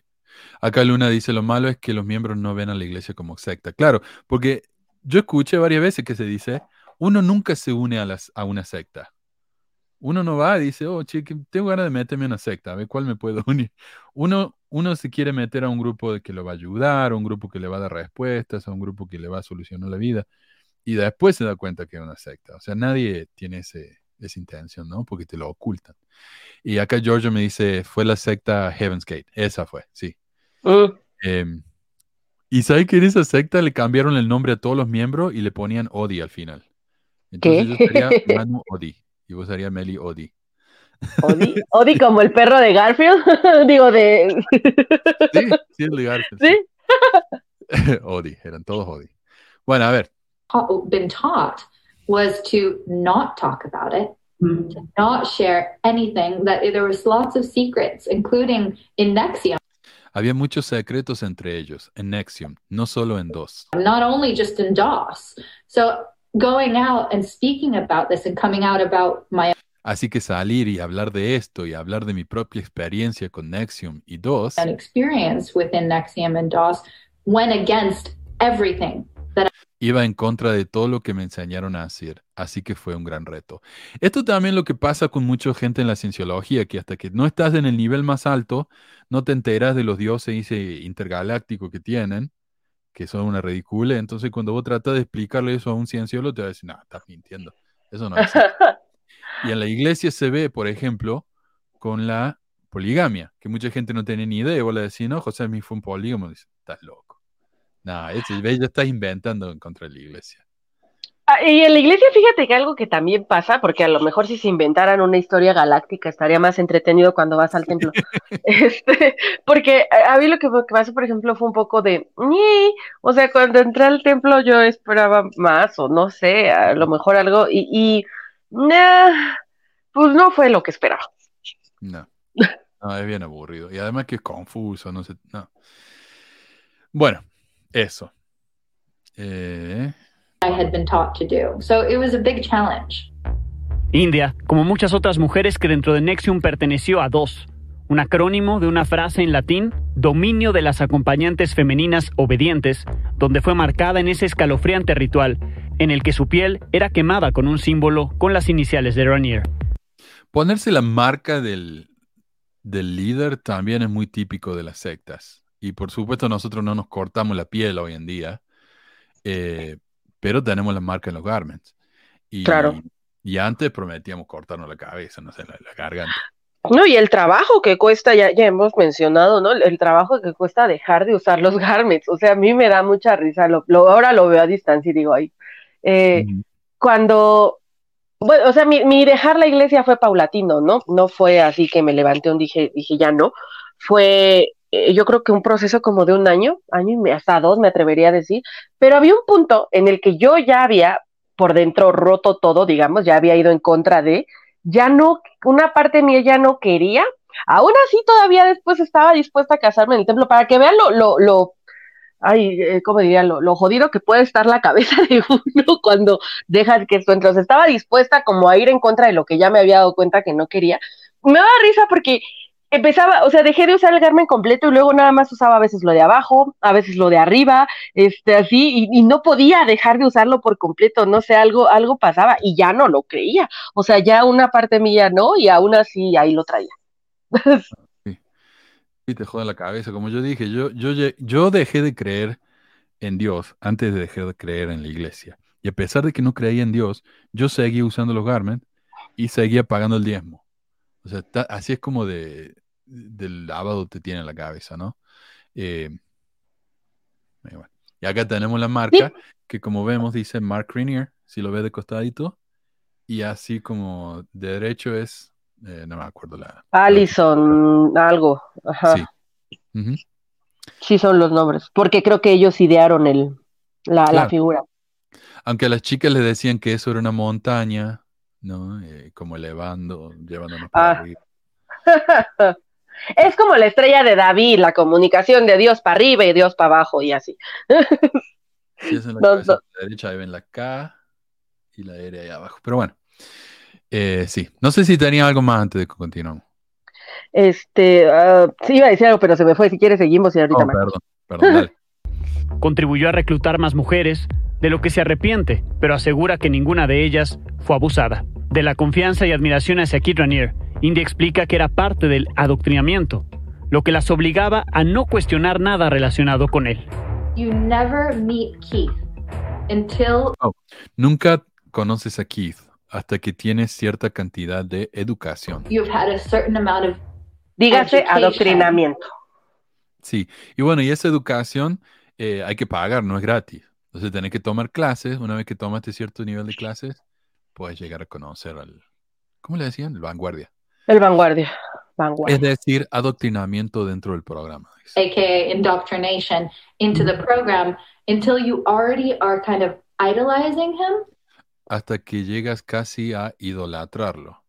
Así que para cuando conoces a Keith, tú ya piensas, bueno, creo que hay algo bueno con este tipo. so by the time that you meet keith you're already feeling like hmm maybe there is something to this guy because all of Porque todas las personas lo admiran y si tú no lo admiras, these people are really admiring him and if you're not admiring him maybe what piensas que hay algo de malo en mí. Y Así sí, ¿eh? En la iglesia sí también pasa algo así. ¿A ti no te pasaba, Manu? A mí, bueno, ¿tú, ¿tú a qué edad te bautizaste? ¿A los 12? 12, sí. Y cuando ibas, o sea, por ejemplo, yo cuando volví a ir, así que, que dejé ir de niña y volví a ir adolescente, al principio se me hacía muy raro, o sea, yo sentía un poco esa rareza y ciertas cosas que en algún punto justo, no sé, por este, eh, estar en grupo y, y como que te empiezas a mimetizar con eso, cosas que yo antes veía rara, en algún momento después ya las estaba haciendo yo. Sí. A mí lo que me pasó fue que yo me encontré con Scott, el elder Scott, eh, que era apóstol, eh, en Chile. Y el tipo como que nos trató mal. Y yo dije, bueno, estoy siendo demasiado sensible. Tal vez en realidad eh, estaba muy ocupado y yo lo estaba molestando. Eh, y yo me sentí culpable por años por haberme ofendido por, e- por lo que me- la manera que me trató este hombre. Hasta que al final me di cuenta, no, el tipo era una mierda. O sea, era un elitista, ¿viste? Que no quería hablar con los marrones y todo esto. Eh, después, cuando se murió Hinckley y lo llamaron a, a Monson, me costó muchísimo aceptarlo a Monson. Eh, incluso a Uchtdorf también, porque era amigo de Monson. Y también, por meses y meses, traté de orar y pedir a Dios que me diera, el- que me perdonara y que me ayudara a admirar a esta gente. Y no, no, me, no se me dio. Nunca lo pude respetar a Monson. Eh, y me parece que hoy en día cuando vemos a los líderes, a, a los líderes, a los miembros hablando en Facebook, en Instagram de cuán- cómo admiran a sus líderes, me parece que es eso. Están tratando de convencerse de que realmente quieren a estos hombres y que los admiran, cuando en realidad ni los conocen. No Sí, es nada. como repítelo hasta que te lo creas, ¿no? Es lo que decía Packer. Comparten el testimonio hasta que se la crean. Si no lo tienen, sigan repitiendo. Oh, sí. Y, y yo sí lo apliqué en la misión, y es cierto, sí, o sea, sí funciona, si te empiezas a creer, repite mucho una mentira y en algún punto te la vas a empezar a creer. Sí. Bueno, y es muy típico de las propagandas, repetir mensajes breves, lo- los eslogan, ¿no? Los eslogan, un, un mensaje breve, bien directo y repetir, y repetir, y repetir. Como Eh, mantra. Hasta que te, hasta que se te tatúe en la cabeza. Bueno, entonces ella dice, si no lo admiro, hay algo malo, hay algo malo en mí, eh, así que ese extraño, eso debió ser una alerta roja. dice. What's wrong with me? India tuvo que someterse a más de 50 horas de terapia para asimilar y superar las cosas de índole sexual que vivió con Ranier. Ahora que ya fue sentenciado a 120 años de cárcel y sus principales cómplices han sido juzgadas, India espera que casos así no se repitan y trabaja para alertar a otras mujeres para prevenir que sean sometidas, como le pasó a ella. Well, I feel very good about Me siento muy bien con la sentencia que se impuso a Keith Rainier. ¿Querías decir algo, Meli? No, no, no. eh, Ok. the sentencing that was set for Ah, Keith Raniere. 120 años. It was a 120 year sentence. and that feels Me parece muy apropiada porque él destruyó la vida de very appropriate because he really did destroy a lot of people's lives. And he has to pay for that. y debe pagar por eso y eso es justicia, en mi opinión. And that's justice, in my opinion. My hope is that Mi esperanza es que una niña de 19 años que pudiera ser invitada a un grupo like a, a girl who's 19 might be invited to a group by a por una amiga en la que confía, ella pueda decir, friend that she trusts. And she goes, Hey, this feels weird. esto es raro, yo no creo que esto sea bueno para mí. Ujú. I don't think this is this is good for me because she listens to herself. Porque ella se escucha a ella misma, escucha su inti- intuición. Y eso es lo que las iglesias, o las sectas tratan de hacernos, eh, dejar de confiar en nuestra propia intuición. Fíjate que vi un videillo por ahí en, creo que en TikTok, ahí luego hay cosas interesantes, este, pero hacían un, una, este, me parece que era una psicóloga que mencionaba, bueno, cómo, cómo a veces desde que, desde que estamos en la niñez dejamos de escuchar justo esto, nuestro instinto, digamos, es el instinto más allá de algo este etéreo, así como medio sobrenaturales, está, y a veces es la incomodidad, ¿no? Tu cuerpo. Y dice, hay, hay que dejar a, la niñez, a las niñas, a los niños que si no quieren algo, o sea, si, a, a escuchar sus, y validar sus emociones, sus sensaciones, incluso sus sensaciones corporales, o sea, desde ahí de no tengo frío o ya no tengo hambre o cosas así, porque si no, mencionaba, lo que va ocurriendo con el tiempo es que calla, dejas de, o sea, nunca aprendes más bien como que estar en contacto con, con tu cuerpo y a veces tu cuerpo y con esta seguridad tiene que ver con no permitir que propasen límites, o sea, no, no sé si, si me explique, pero algo tan pequeño puede ser terminar como adulto en algo grande,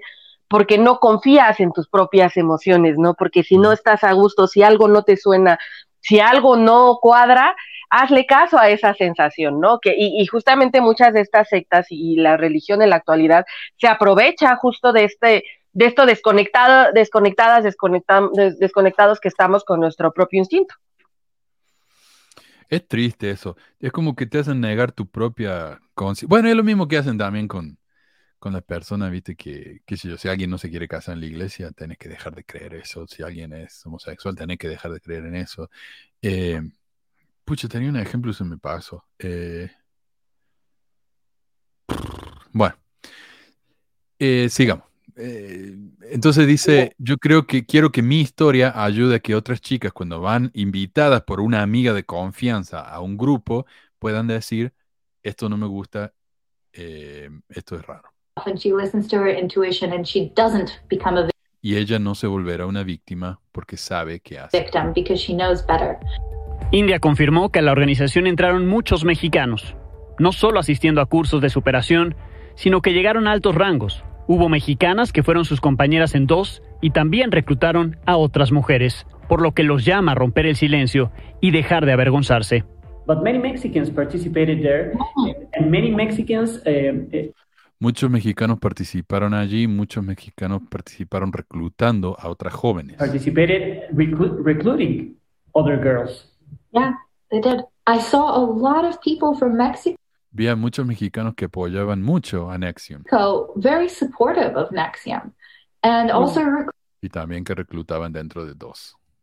recruited into A ver. No, y aquí ha habido, o sea, que aquí en México tenemos, fíjate que en ese sentido todavía falta mucho como para que la gente hable, cuesta mucho que la gente hable, porque sobre todo por quienes estuvieron involucrados, me imagino, ¿no? Que porque están involucrados, te digo, el hijo de Salinas, la hija de Fox, o bueno, no sé si de Fox o de su esposa, pero bueno, Fox también fue un presidente de México. Es un otro pendejo. Este, pero o sea, eh, eh, varias personalidades eh, que no, de por sí aquí no son bien vistas, pues.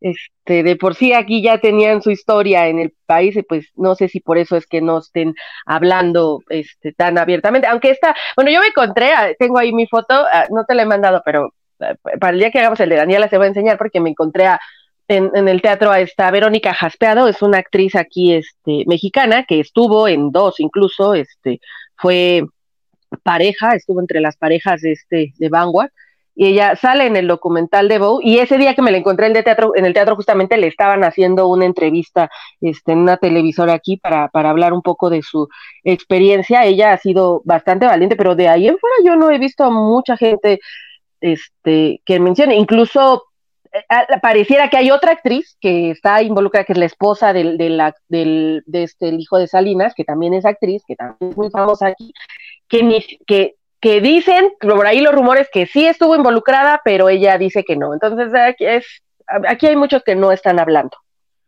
Es que puede ser peligroso también porque si vos ayudaste a alguien a que se meta en la secta y esa persona fue abusada, se te podría ver como, como secuaz, no sé cómo se dice, cómplice. Sí, sí, Eh, cierto. Así que es peligroso. A ver. as well. And I really hope that more people come out about their experiences within Mexico and that Espero que más gente salga y cuente su historia y sus experiencias en México y que sean más abiertas del tema, porque justo ahora siento que hay they're more algo open about it because right now I feel like they're still sort of protecting de protección al respecto porque no quieren hablar de it because they don't want to speak about it. Y también la vergüenza. Bueno, ahí lo dice ella. Pero es que eso viene de la vergüenza y la vergüenza es una plaga terrible, claro.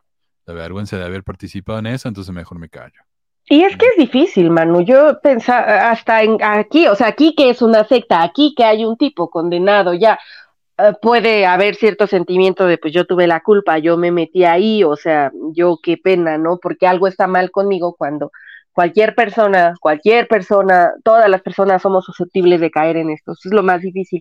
Y, y me hace pensar, por ejemplo, una vez una amiga me decía, es que yo no puedo aceptar el, el feminismo, ella eh, decía un poco, yo no lo puedo aceptar o me cuesta aceptarlo porque no me gusta verme como víctima. O sea, no, no le gusta y no podía, ¿no? Como el simple hecho de pensarlo y es, es que no es que te pongas la, la etiqueta de completamente todo el tiempo eres una víctima, pero, pero empezar a reconocer violencias y empezar a reconocerse dónde uno pudo haber sido víctima, dónde no, o sea, eh, esto ayuda, ¿no? Es- pero es difícil, o sea, no nos enseñan a, entender que podemos ser vulnerables, nos hacen pensar que la vulnerabilidad es algo de, débiles, cuando todas las personas somos vulnerables. O sea, nuestra fuerza no, no, no radica este, en ser Terminator o algo así, todas somos vulnerables. Este, sí, no, emocionalmente, físicamente, velo por donde lo quieras, la humanidad es así, es vulnerable y, y si lo empezamos a aceptar, a lo mejor empezamos a ser más honestos y dejamos de, adorar a tipos que creemos que nos van a dar las respuestas, ¿no? Aquí un programa de felicidad, ya sea para un plan de un dios o de el, el que se cree el güey más listo de la tierra, eh, en el momento en el que aceptamos la vulnerabilidad de todas las personas, creo que es más fácil que dejemos de, de poner, de, de, creer tanto que algo nos lo va a quitar. O sea, que hay un plan diseñado para, para quitarnos esa vulnerabilidad, cuando no. Sí. Eh, claro, porque uno, cuando uno ve personas influenciales como ella, o, la chica esta Mac, eh, y uno dice, pucha, ellos también cayeron en esto, entonces uno, uno ya levanta más la guardia y dice, tal vez me puede pasar a mí.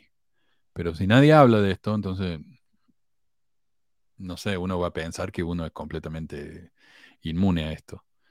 Eh, por eso es, es, tan importante hablar, ¿no? Levantar la voz y decir, no, esto me pasó a mí. Claro. A ver. Dice, pero es que eso viene de la vergüenza, la vergüenza es una plaga. But that's, that comes from shame, and shame is a terrible, terrible plague that really can make your life very miserable. India logró salir de la organización luego de siete años. Se tatuó un mandala sobre su marca. Dice que perdió mucho de su juventud, aunque aún es joven y a sus 30 años trabaja en organizaciones contra el abuso sexual en Estados Unidos, así como en otros países. Para Milenio Noticias, Alejandro Domínguez. Tengo momentos en los que digo que se joda Keith, arruinó mi vida, lo odio. Oh, Keith, he ruined my life. I hate him. I mean, I can laugh about it now. Ahora puedo reírme de ello. Prisión.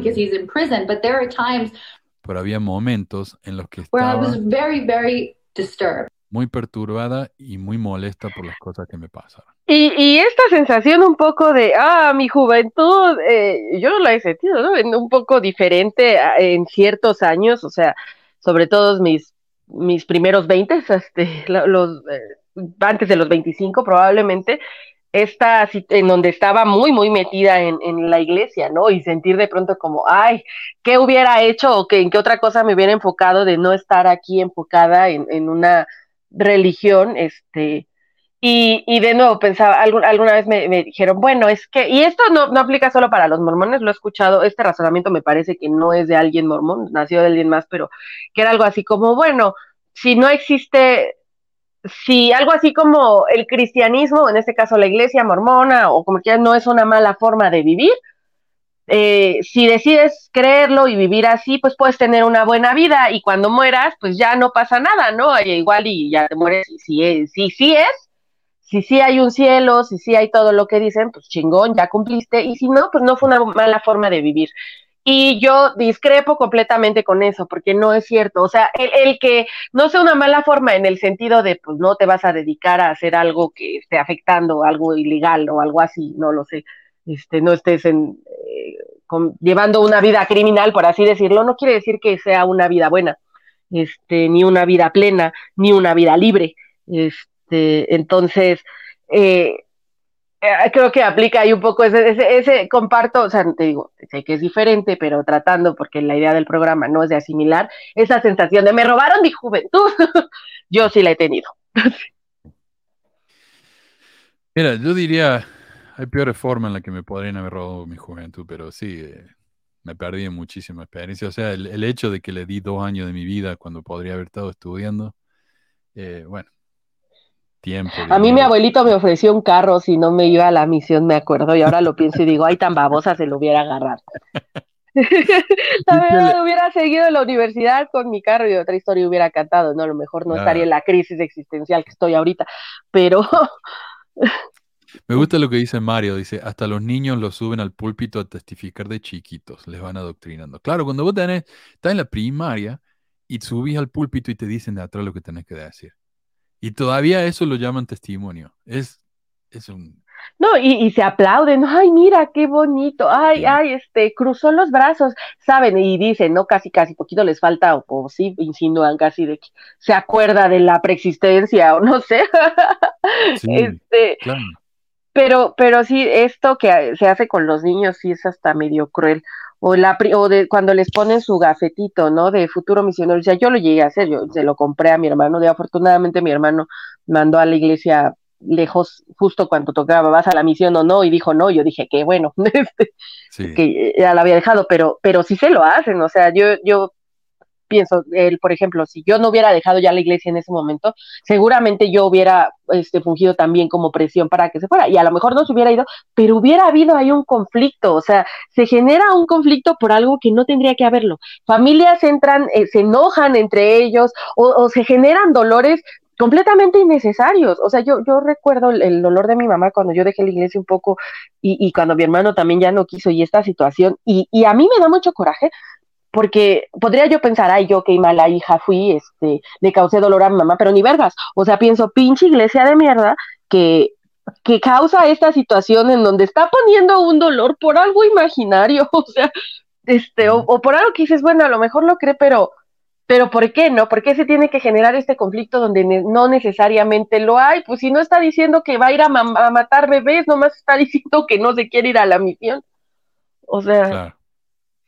Pero es una falla. eh, eh, un- uno como padre, viste, en la iglesia se siente que ha fallado, que ha fracasado. Y, y- y es tanta presión también, no solo para los chicos, sino para los mismos padres, que está fuera de su propia decisión, eh, de su libre albedrío, es el albedrío del hijo. Pero de alguna manera te lo meten, ¿no? Como que es culpa tuya. Es, Claro. tristísimo eso. Es Y- una- y hay- una hay ideas, ¿no? sí, Claro. ideas como es mejor que regrese en una caja con los pies por delante Sí. a que regrese sin honor. Sí. Eh, o sea, dices, Ah, sí. ¿de verdad? ¿De verdad? Qué culeros. Ay, o sea, qué, poco aprecio por la vida. No, sí, no, por supuesto, la, la- la iglesia está por encima. Siempre. O sea, ¿qué nos dicen? Uno está dispuesto a morir por, por el Señor, ¿viste? Lo, y, esto viene ya de hace miles de años también, no es solamente una cuestión de, los de los mormones, pero el, el ser un mártir por su fe, no, es, es, es lo más grande que hay. Eh, a ver, dice, sí, mira Mario, hasta le ponen un mini púlpito para que practiquen. Sí. Y vos sabés que esto uno no se da cuenta, porque yo voy al Desert News, al Desert Book, y, y uno ve ahí las cosas que venden para los chicos, y uno dice, ay, qué lindo, qué tierno, mira, y uno los viste, los chicos con su trajecito, con la, con la placa, como así, y, y uno no se está dando cuenta que lo que está haciendo es adoctrinarlo. Es- Claro. es- es- honestamente le está jodiendo la vida, o sea, no le estamos dando la, la libertad al chico para que él decida más tarde, no, simplemente le estamos diciendo, así es como es, punto. O aún con niños o niñas precoces como yo fui, que sí lo creo, el haber sido metiche, acercarme a hablar con las monjas, porque estaba ahí mi abuelito, o sea, es una historia que sí, y yo, o sea, me gusta hablar, creo que no es una sorpresa este, para nadie desde niña. Aún así, aún, aunque tú te lo creas, aunque tú, a- había una historia que tenía una hermana aquí que de una clase igual que, en la primaria de niña, donde explicaba, yo recuerdo cuando mi papá me, me ayudó a practicarla para explicar el bautismo y el arrepentimiento y, y haberlo explicado en la clase, y cuando regresé a la iglesia muchos años después, una hermana que había, la que había sido mi maestra, que ya, en paz descanse, una, una, una señora muy buena, la verdad, ella, este, se acordaba de eso, ¿no? Así de, ay, sí, tú diste tu clase y este, estuvo bien, este, o sea, se acordaba, ¿no? Así como, ay, que, con casi, casi como con qué seguridad lo decías, ¿no? Y este, y yo lo, lo, lo pienso, o sea, mucho tiempo eso tuvo que ver en mi narrativa interna de, de a huevo que esta era la verdad y yo me alejé, ¿no? Yo sabía de niña, este, que era, y, y te lo, y dices, no, este debe- debería ser un poco, o sea, yo sé que, que las mamás y los papás lo hacen con la mejor de las intenciones cuando te acercan a la religión. O sea, yo sé que ninguno lo hace como le voy a joder la vida este, No, a, a- a- a mis hijas, a mis hijos, ¿no? Pero, pero sí pasa un poco eso, o sea, sí es abuso, sí no, la religión no es algo que esté hecho para los niños, o, o sí, pero, pero yo creo que siempre con esta apertura de, bueno, o sea, esa es una creencia y la gente puede creer diferentes cosas. Lo, lo importante, por ejemplo, de la regla de oro que se repite en todas las de diferentes idiomas es, pues no te chingues a otros porque no te gustaría que te chingaran a ti, ¿verdad? Punto. O sea, no es, no es tan elevado si lo piensas, pero uy, imagínate si la gente entendiera ese principio básico, así otro gallo nos cantaría a todos. Empatía. Sí, sí, sí. Dices, es del principio básico, es más, de la civilización logramos lo que logramos porque nos unimos, porque nos preocupamos por los val- porque entendemos que todos podemos ser vulnerables y entonces empiezas a, a generar eh, sistemas que te ayuden a, a- a reducir esa vulnerabilidad. En grupo somos menos vulnerables, ¿no? Este, todo eso es cierto, pero enseñarle a una niña, a un niño que hay un solo camino, un solo Dios y una sola forma de hacer las cosas, claro que es abuso. O sea, es abuso, es triste, es cortarle las alas, es quitarle, o sea, cuando una niña tiene tanta imaginación y, y- y el mundo puede verlo de manera mágica, y creo que eso es pintarle de gris algo que puede ser de muchos colores. Claro, claro, es- te, están limitando la visión. No, es lamentable. Bueno, a ver, esta es la última parte. A ver. and very upset about the things that had happened to me and my friends. India Oxenberg en Milenio.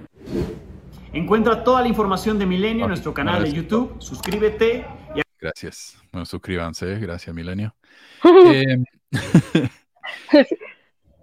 y, y eso es lo interesante para mí también, es que, como, como ya dijimos antes, ¿no? Que dentro de las sectas hay otras sectas para los que son más especiales, ¿no? Y eso es una manera extra de, de mantenerte metido.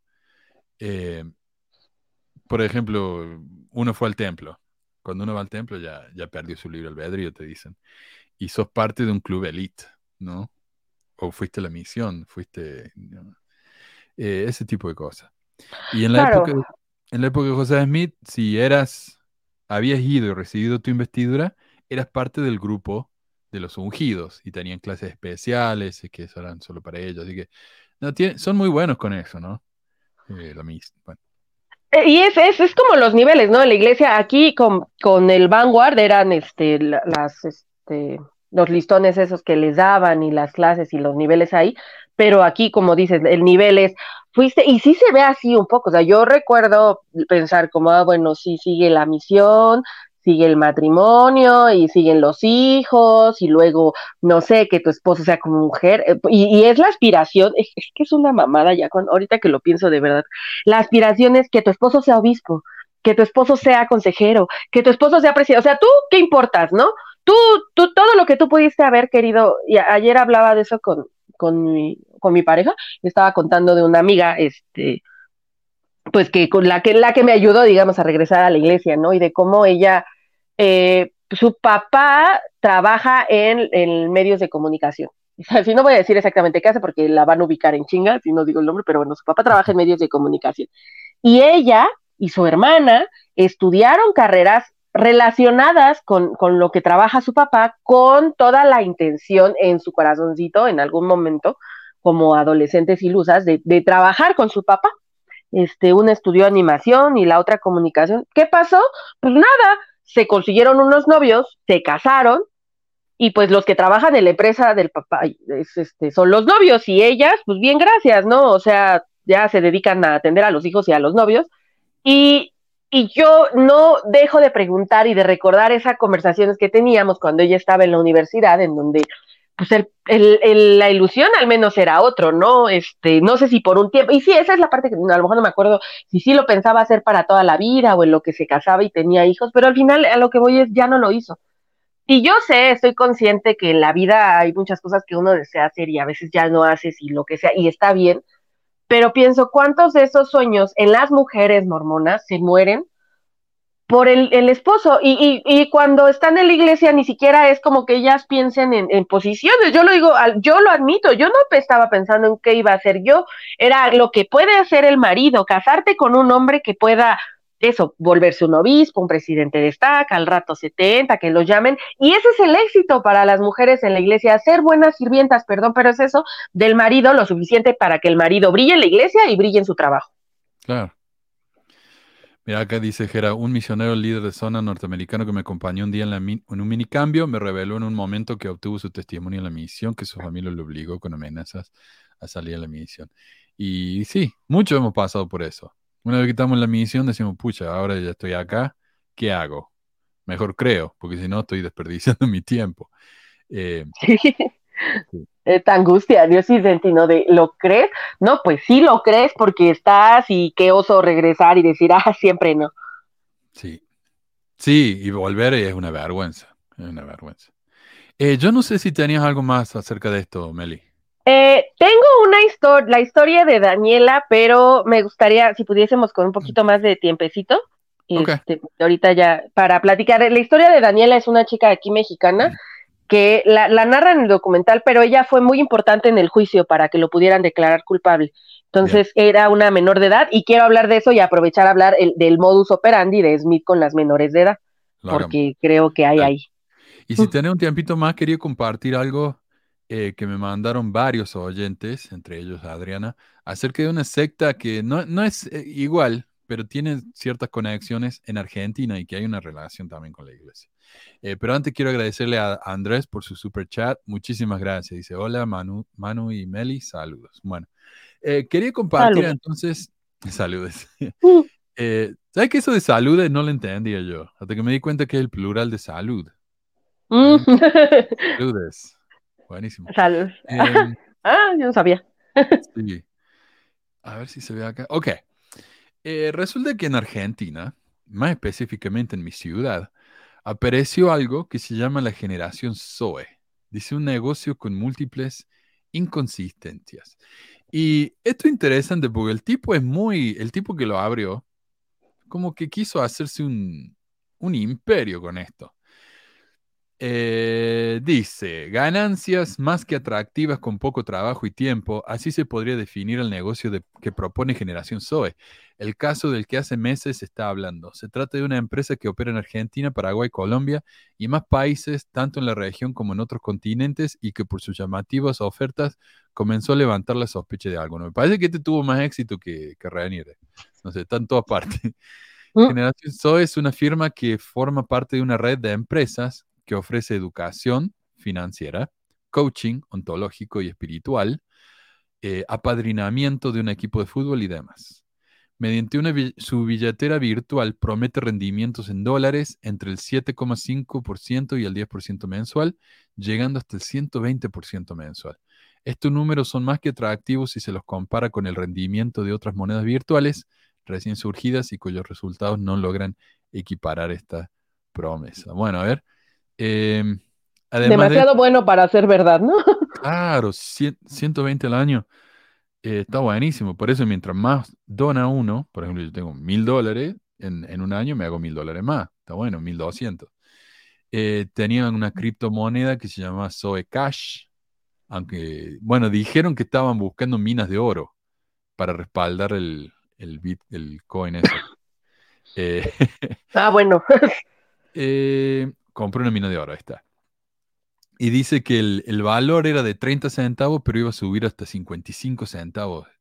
O sea, o el 20 mil por ciento en menos de un año. No se sabía dónde estaba, dónde estaba operando. Dice, tenían un restaurante de comida rápido como Zoe Burger. Eh, mira, acá está. Dice, la Quiaca, Jujuy, camino a las minas para buscar el respaldo en oro para la moneda Zoe Cash. Mírala ahí manejando su BMW. Y esto es algo también que hacían. Hacían que todo el mundo sacara fotos con la bandera, que era su especie de ponerse la marca, ¿no?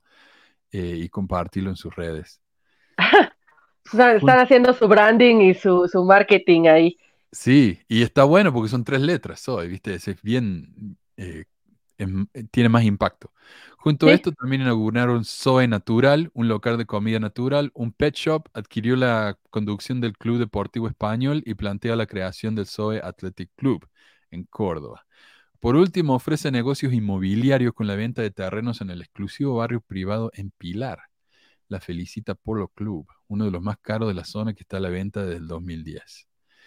Eh, el- dice, el problema recae, sin embargo, en la falta de respaldo sobre algunos puntos. Por ello, en octubre del 2021, la Comisión Nacional de Valores exigió a la empresa y a su dueño el cese inmediato de las operaciones, ya que ninguna de las partes están registradas y autorizadas para operar en la oferta pública de valores negociables, algo obligatorio. Y al final, o sea, estafaron a muchísima gente, gente que se metió en una deuda tremenda para invertir con Zoe y quedaron en la calle. Em, y es interesante porque dice que la manera en que, en que ellos promocionaban esto es casi de manera religiosa. Y esto también es muy típico de otras pirámides. eh, en el que vos vas a esas conferencias, te hacen ir a conferencias, conferencias, escuchar Oh, cassette, sí. época CD. Aquí trataron Pero- de meter a mi mamá, una, una hermana, por y varias personas así, se puso como que de moda y que una conferencia. Y pues era Sí. nomás sacadera de dinero. Sí, sí, sí, a mí también me, me querían, e- e- en cuanto me quisieron meter en una, que yo le decía a la, a la chica esta que me quería meter, le digo, no, yo no voy, yo no voy a de eso. Sí, no, mi mamá tampoco quiso ir, este, por- y, y hasta después incluso avisaron, aquí hay una familia que se le da la estafa, que, que cada cierto tiempo busca cómo estafar gente. Eh, Y ya están este, medio fichados, medio, porque como son copies del presidente de Estaca, pues no, no tanto, Sí. ¿verdad? Pero, pero antes, cuando no eran amigos del presidente de Estaca, sí. Eh, pero mira lo que dice acá, denuncias en contra arrastraron al barro a Leonardo Corsitorto, que es el tipo este de la foto, que este, el de la izquierda acá el pelado. Ay, qué Eh, fiesta. Pero tiene, no sé, yo no lo he escuchado hablar, pero parece que tiene, viste, la foto que se saca, es muy carismático el tipo. Em, de la organización y su cabeza, y su cabeza mesiánica y su número dos, Maximiliano Ba- Batista, el socio principal, y tan prófugo. Bueno, al final me parece que lo agarraron a todos. Y esta es la clave, ¿no? Acá dice, para funcionar, recaudar, eh, replicada a nivel nacional, también en Bolivia y Paraguay, necesitó de lugartenientes, reclutadores, predicadores, predicadores que vayan y busquen ahorristas con el método que sea. O sea, eran misioneros. Claudio Álvarez, de 38, y su madre Silvia, de 60, ex vendedora de suplementos dietarios, parecían ser especialmente hábiles para esto. También tenían una especial cercanía con Cositorto. Y ambos vienen exactamente del mismo lugar que Cositorto, un factor que cruza toda la trama de Generación Zoe. El coaching ontológico, una disciplina de mejoramiento personal, a veces difusa con ciertas áreas grises. Porque, claro, si vos le decís a la gente exactamente lo que tienen que hacer para mejorar, van a mejorar y no te van a necesitar más. Entonces lo mejor es eh, dar explicaciones medio vagas, tal vez algún día vas a saber, cuando te muras, Fomentar la ¿no? dependencia, ¿no? Es, es este, en la iglesia lo que hacen es como fomentar el pensamiento infantil, aquí a lo mejor como necesitas de mí porque no te estoy dando todos los pasos. Claro, claro, claro.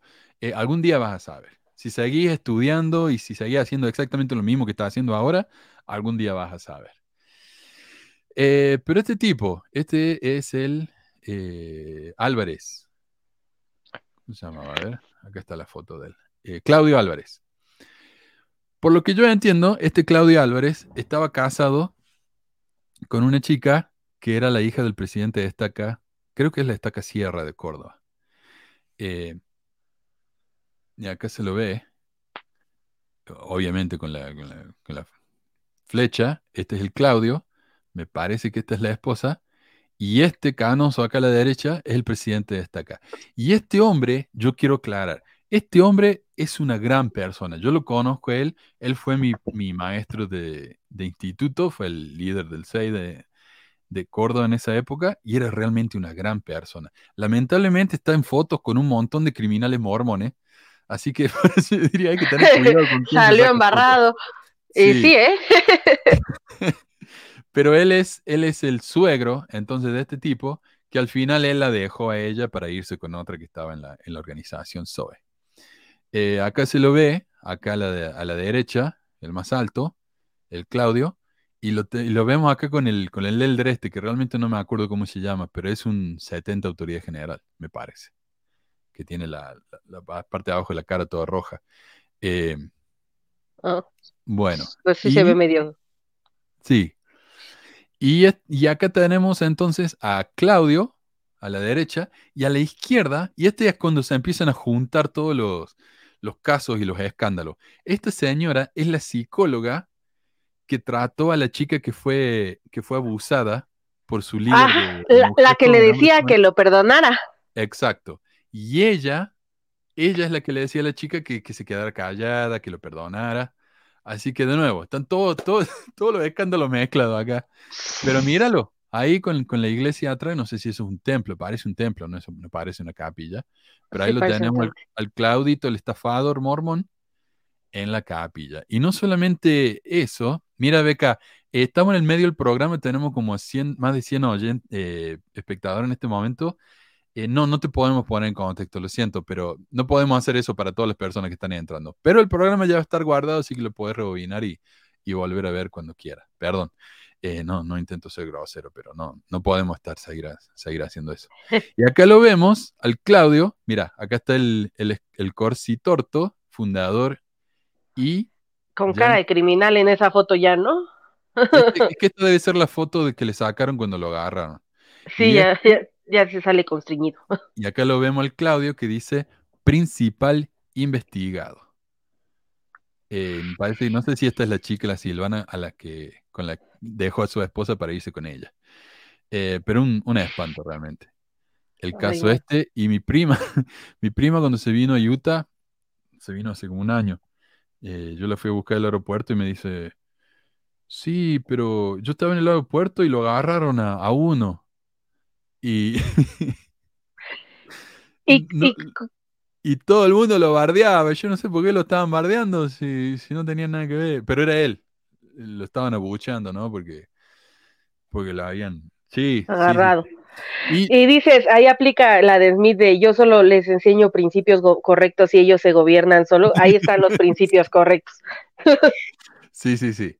Eh, a ver qué dice. Aún siguen otros en un grupo de WhatsApp que utilizan para mantener al tanto de los nuevos productos. a los- Por Dios.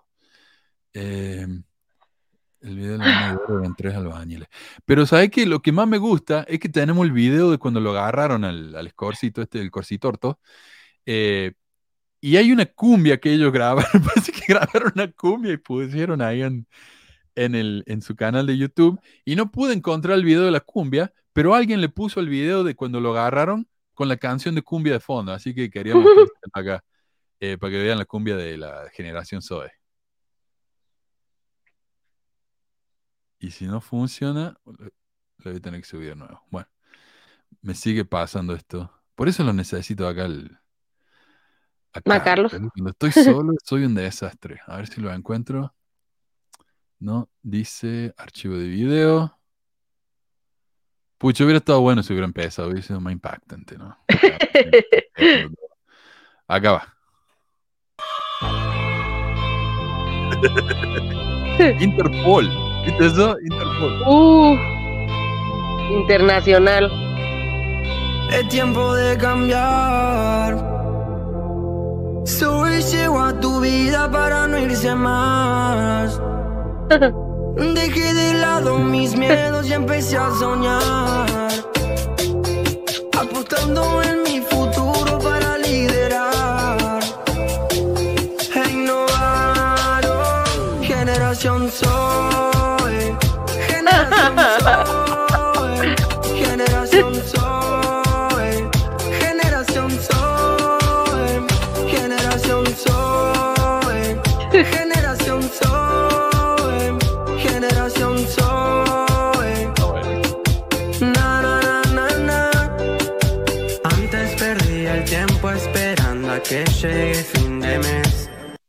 Fin de Órale.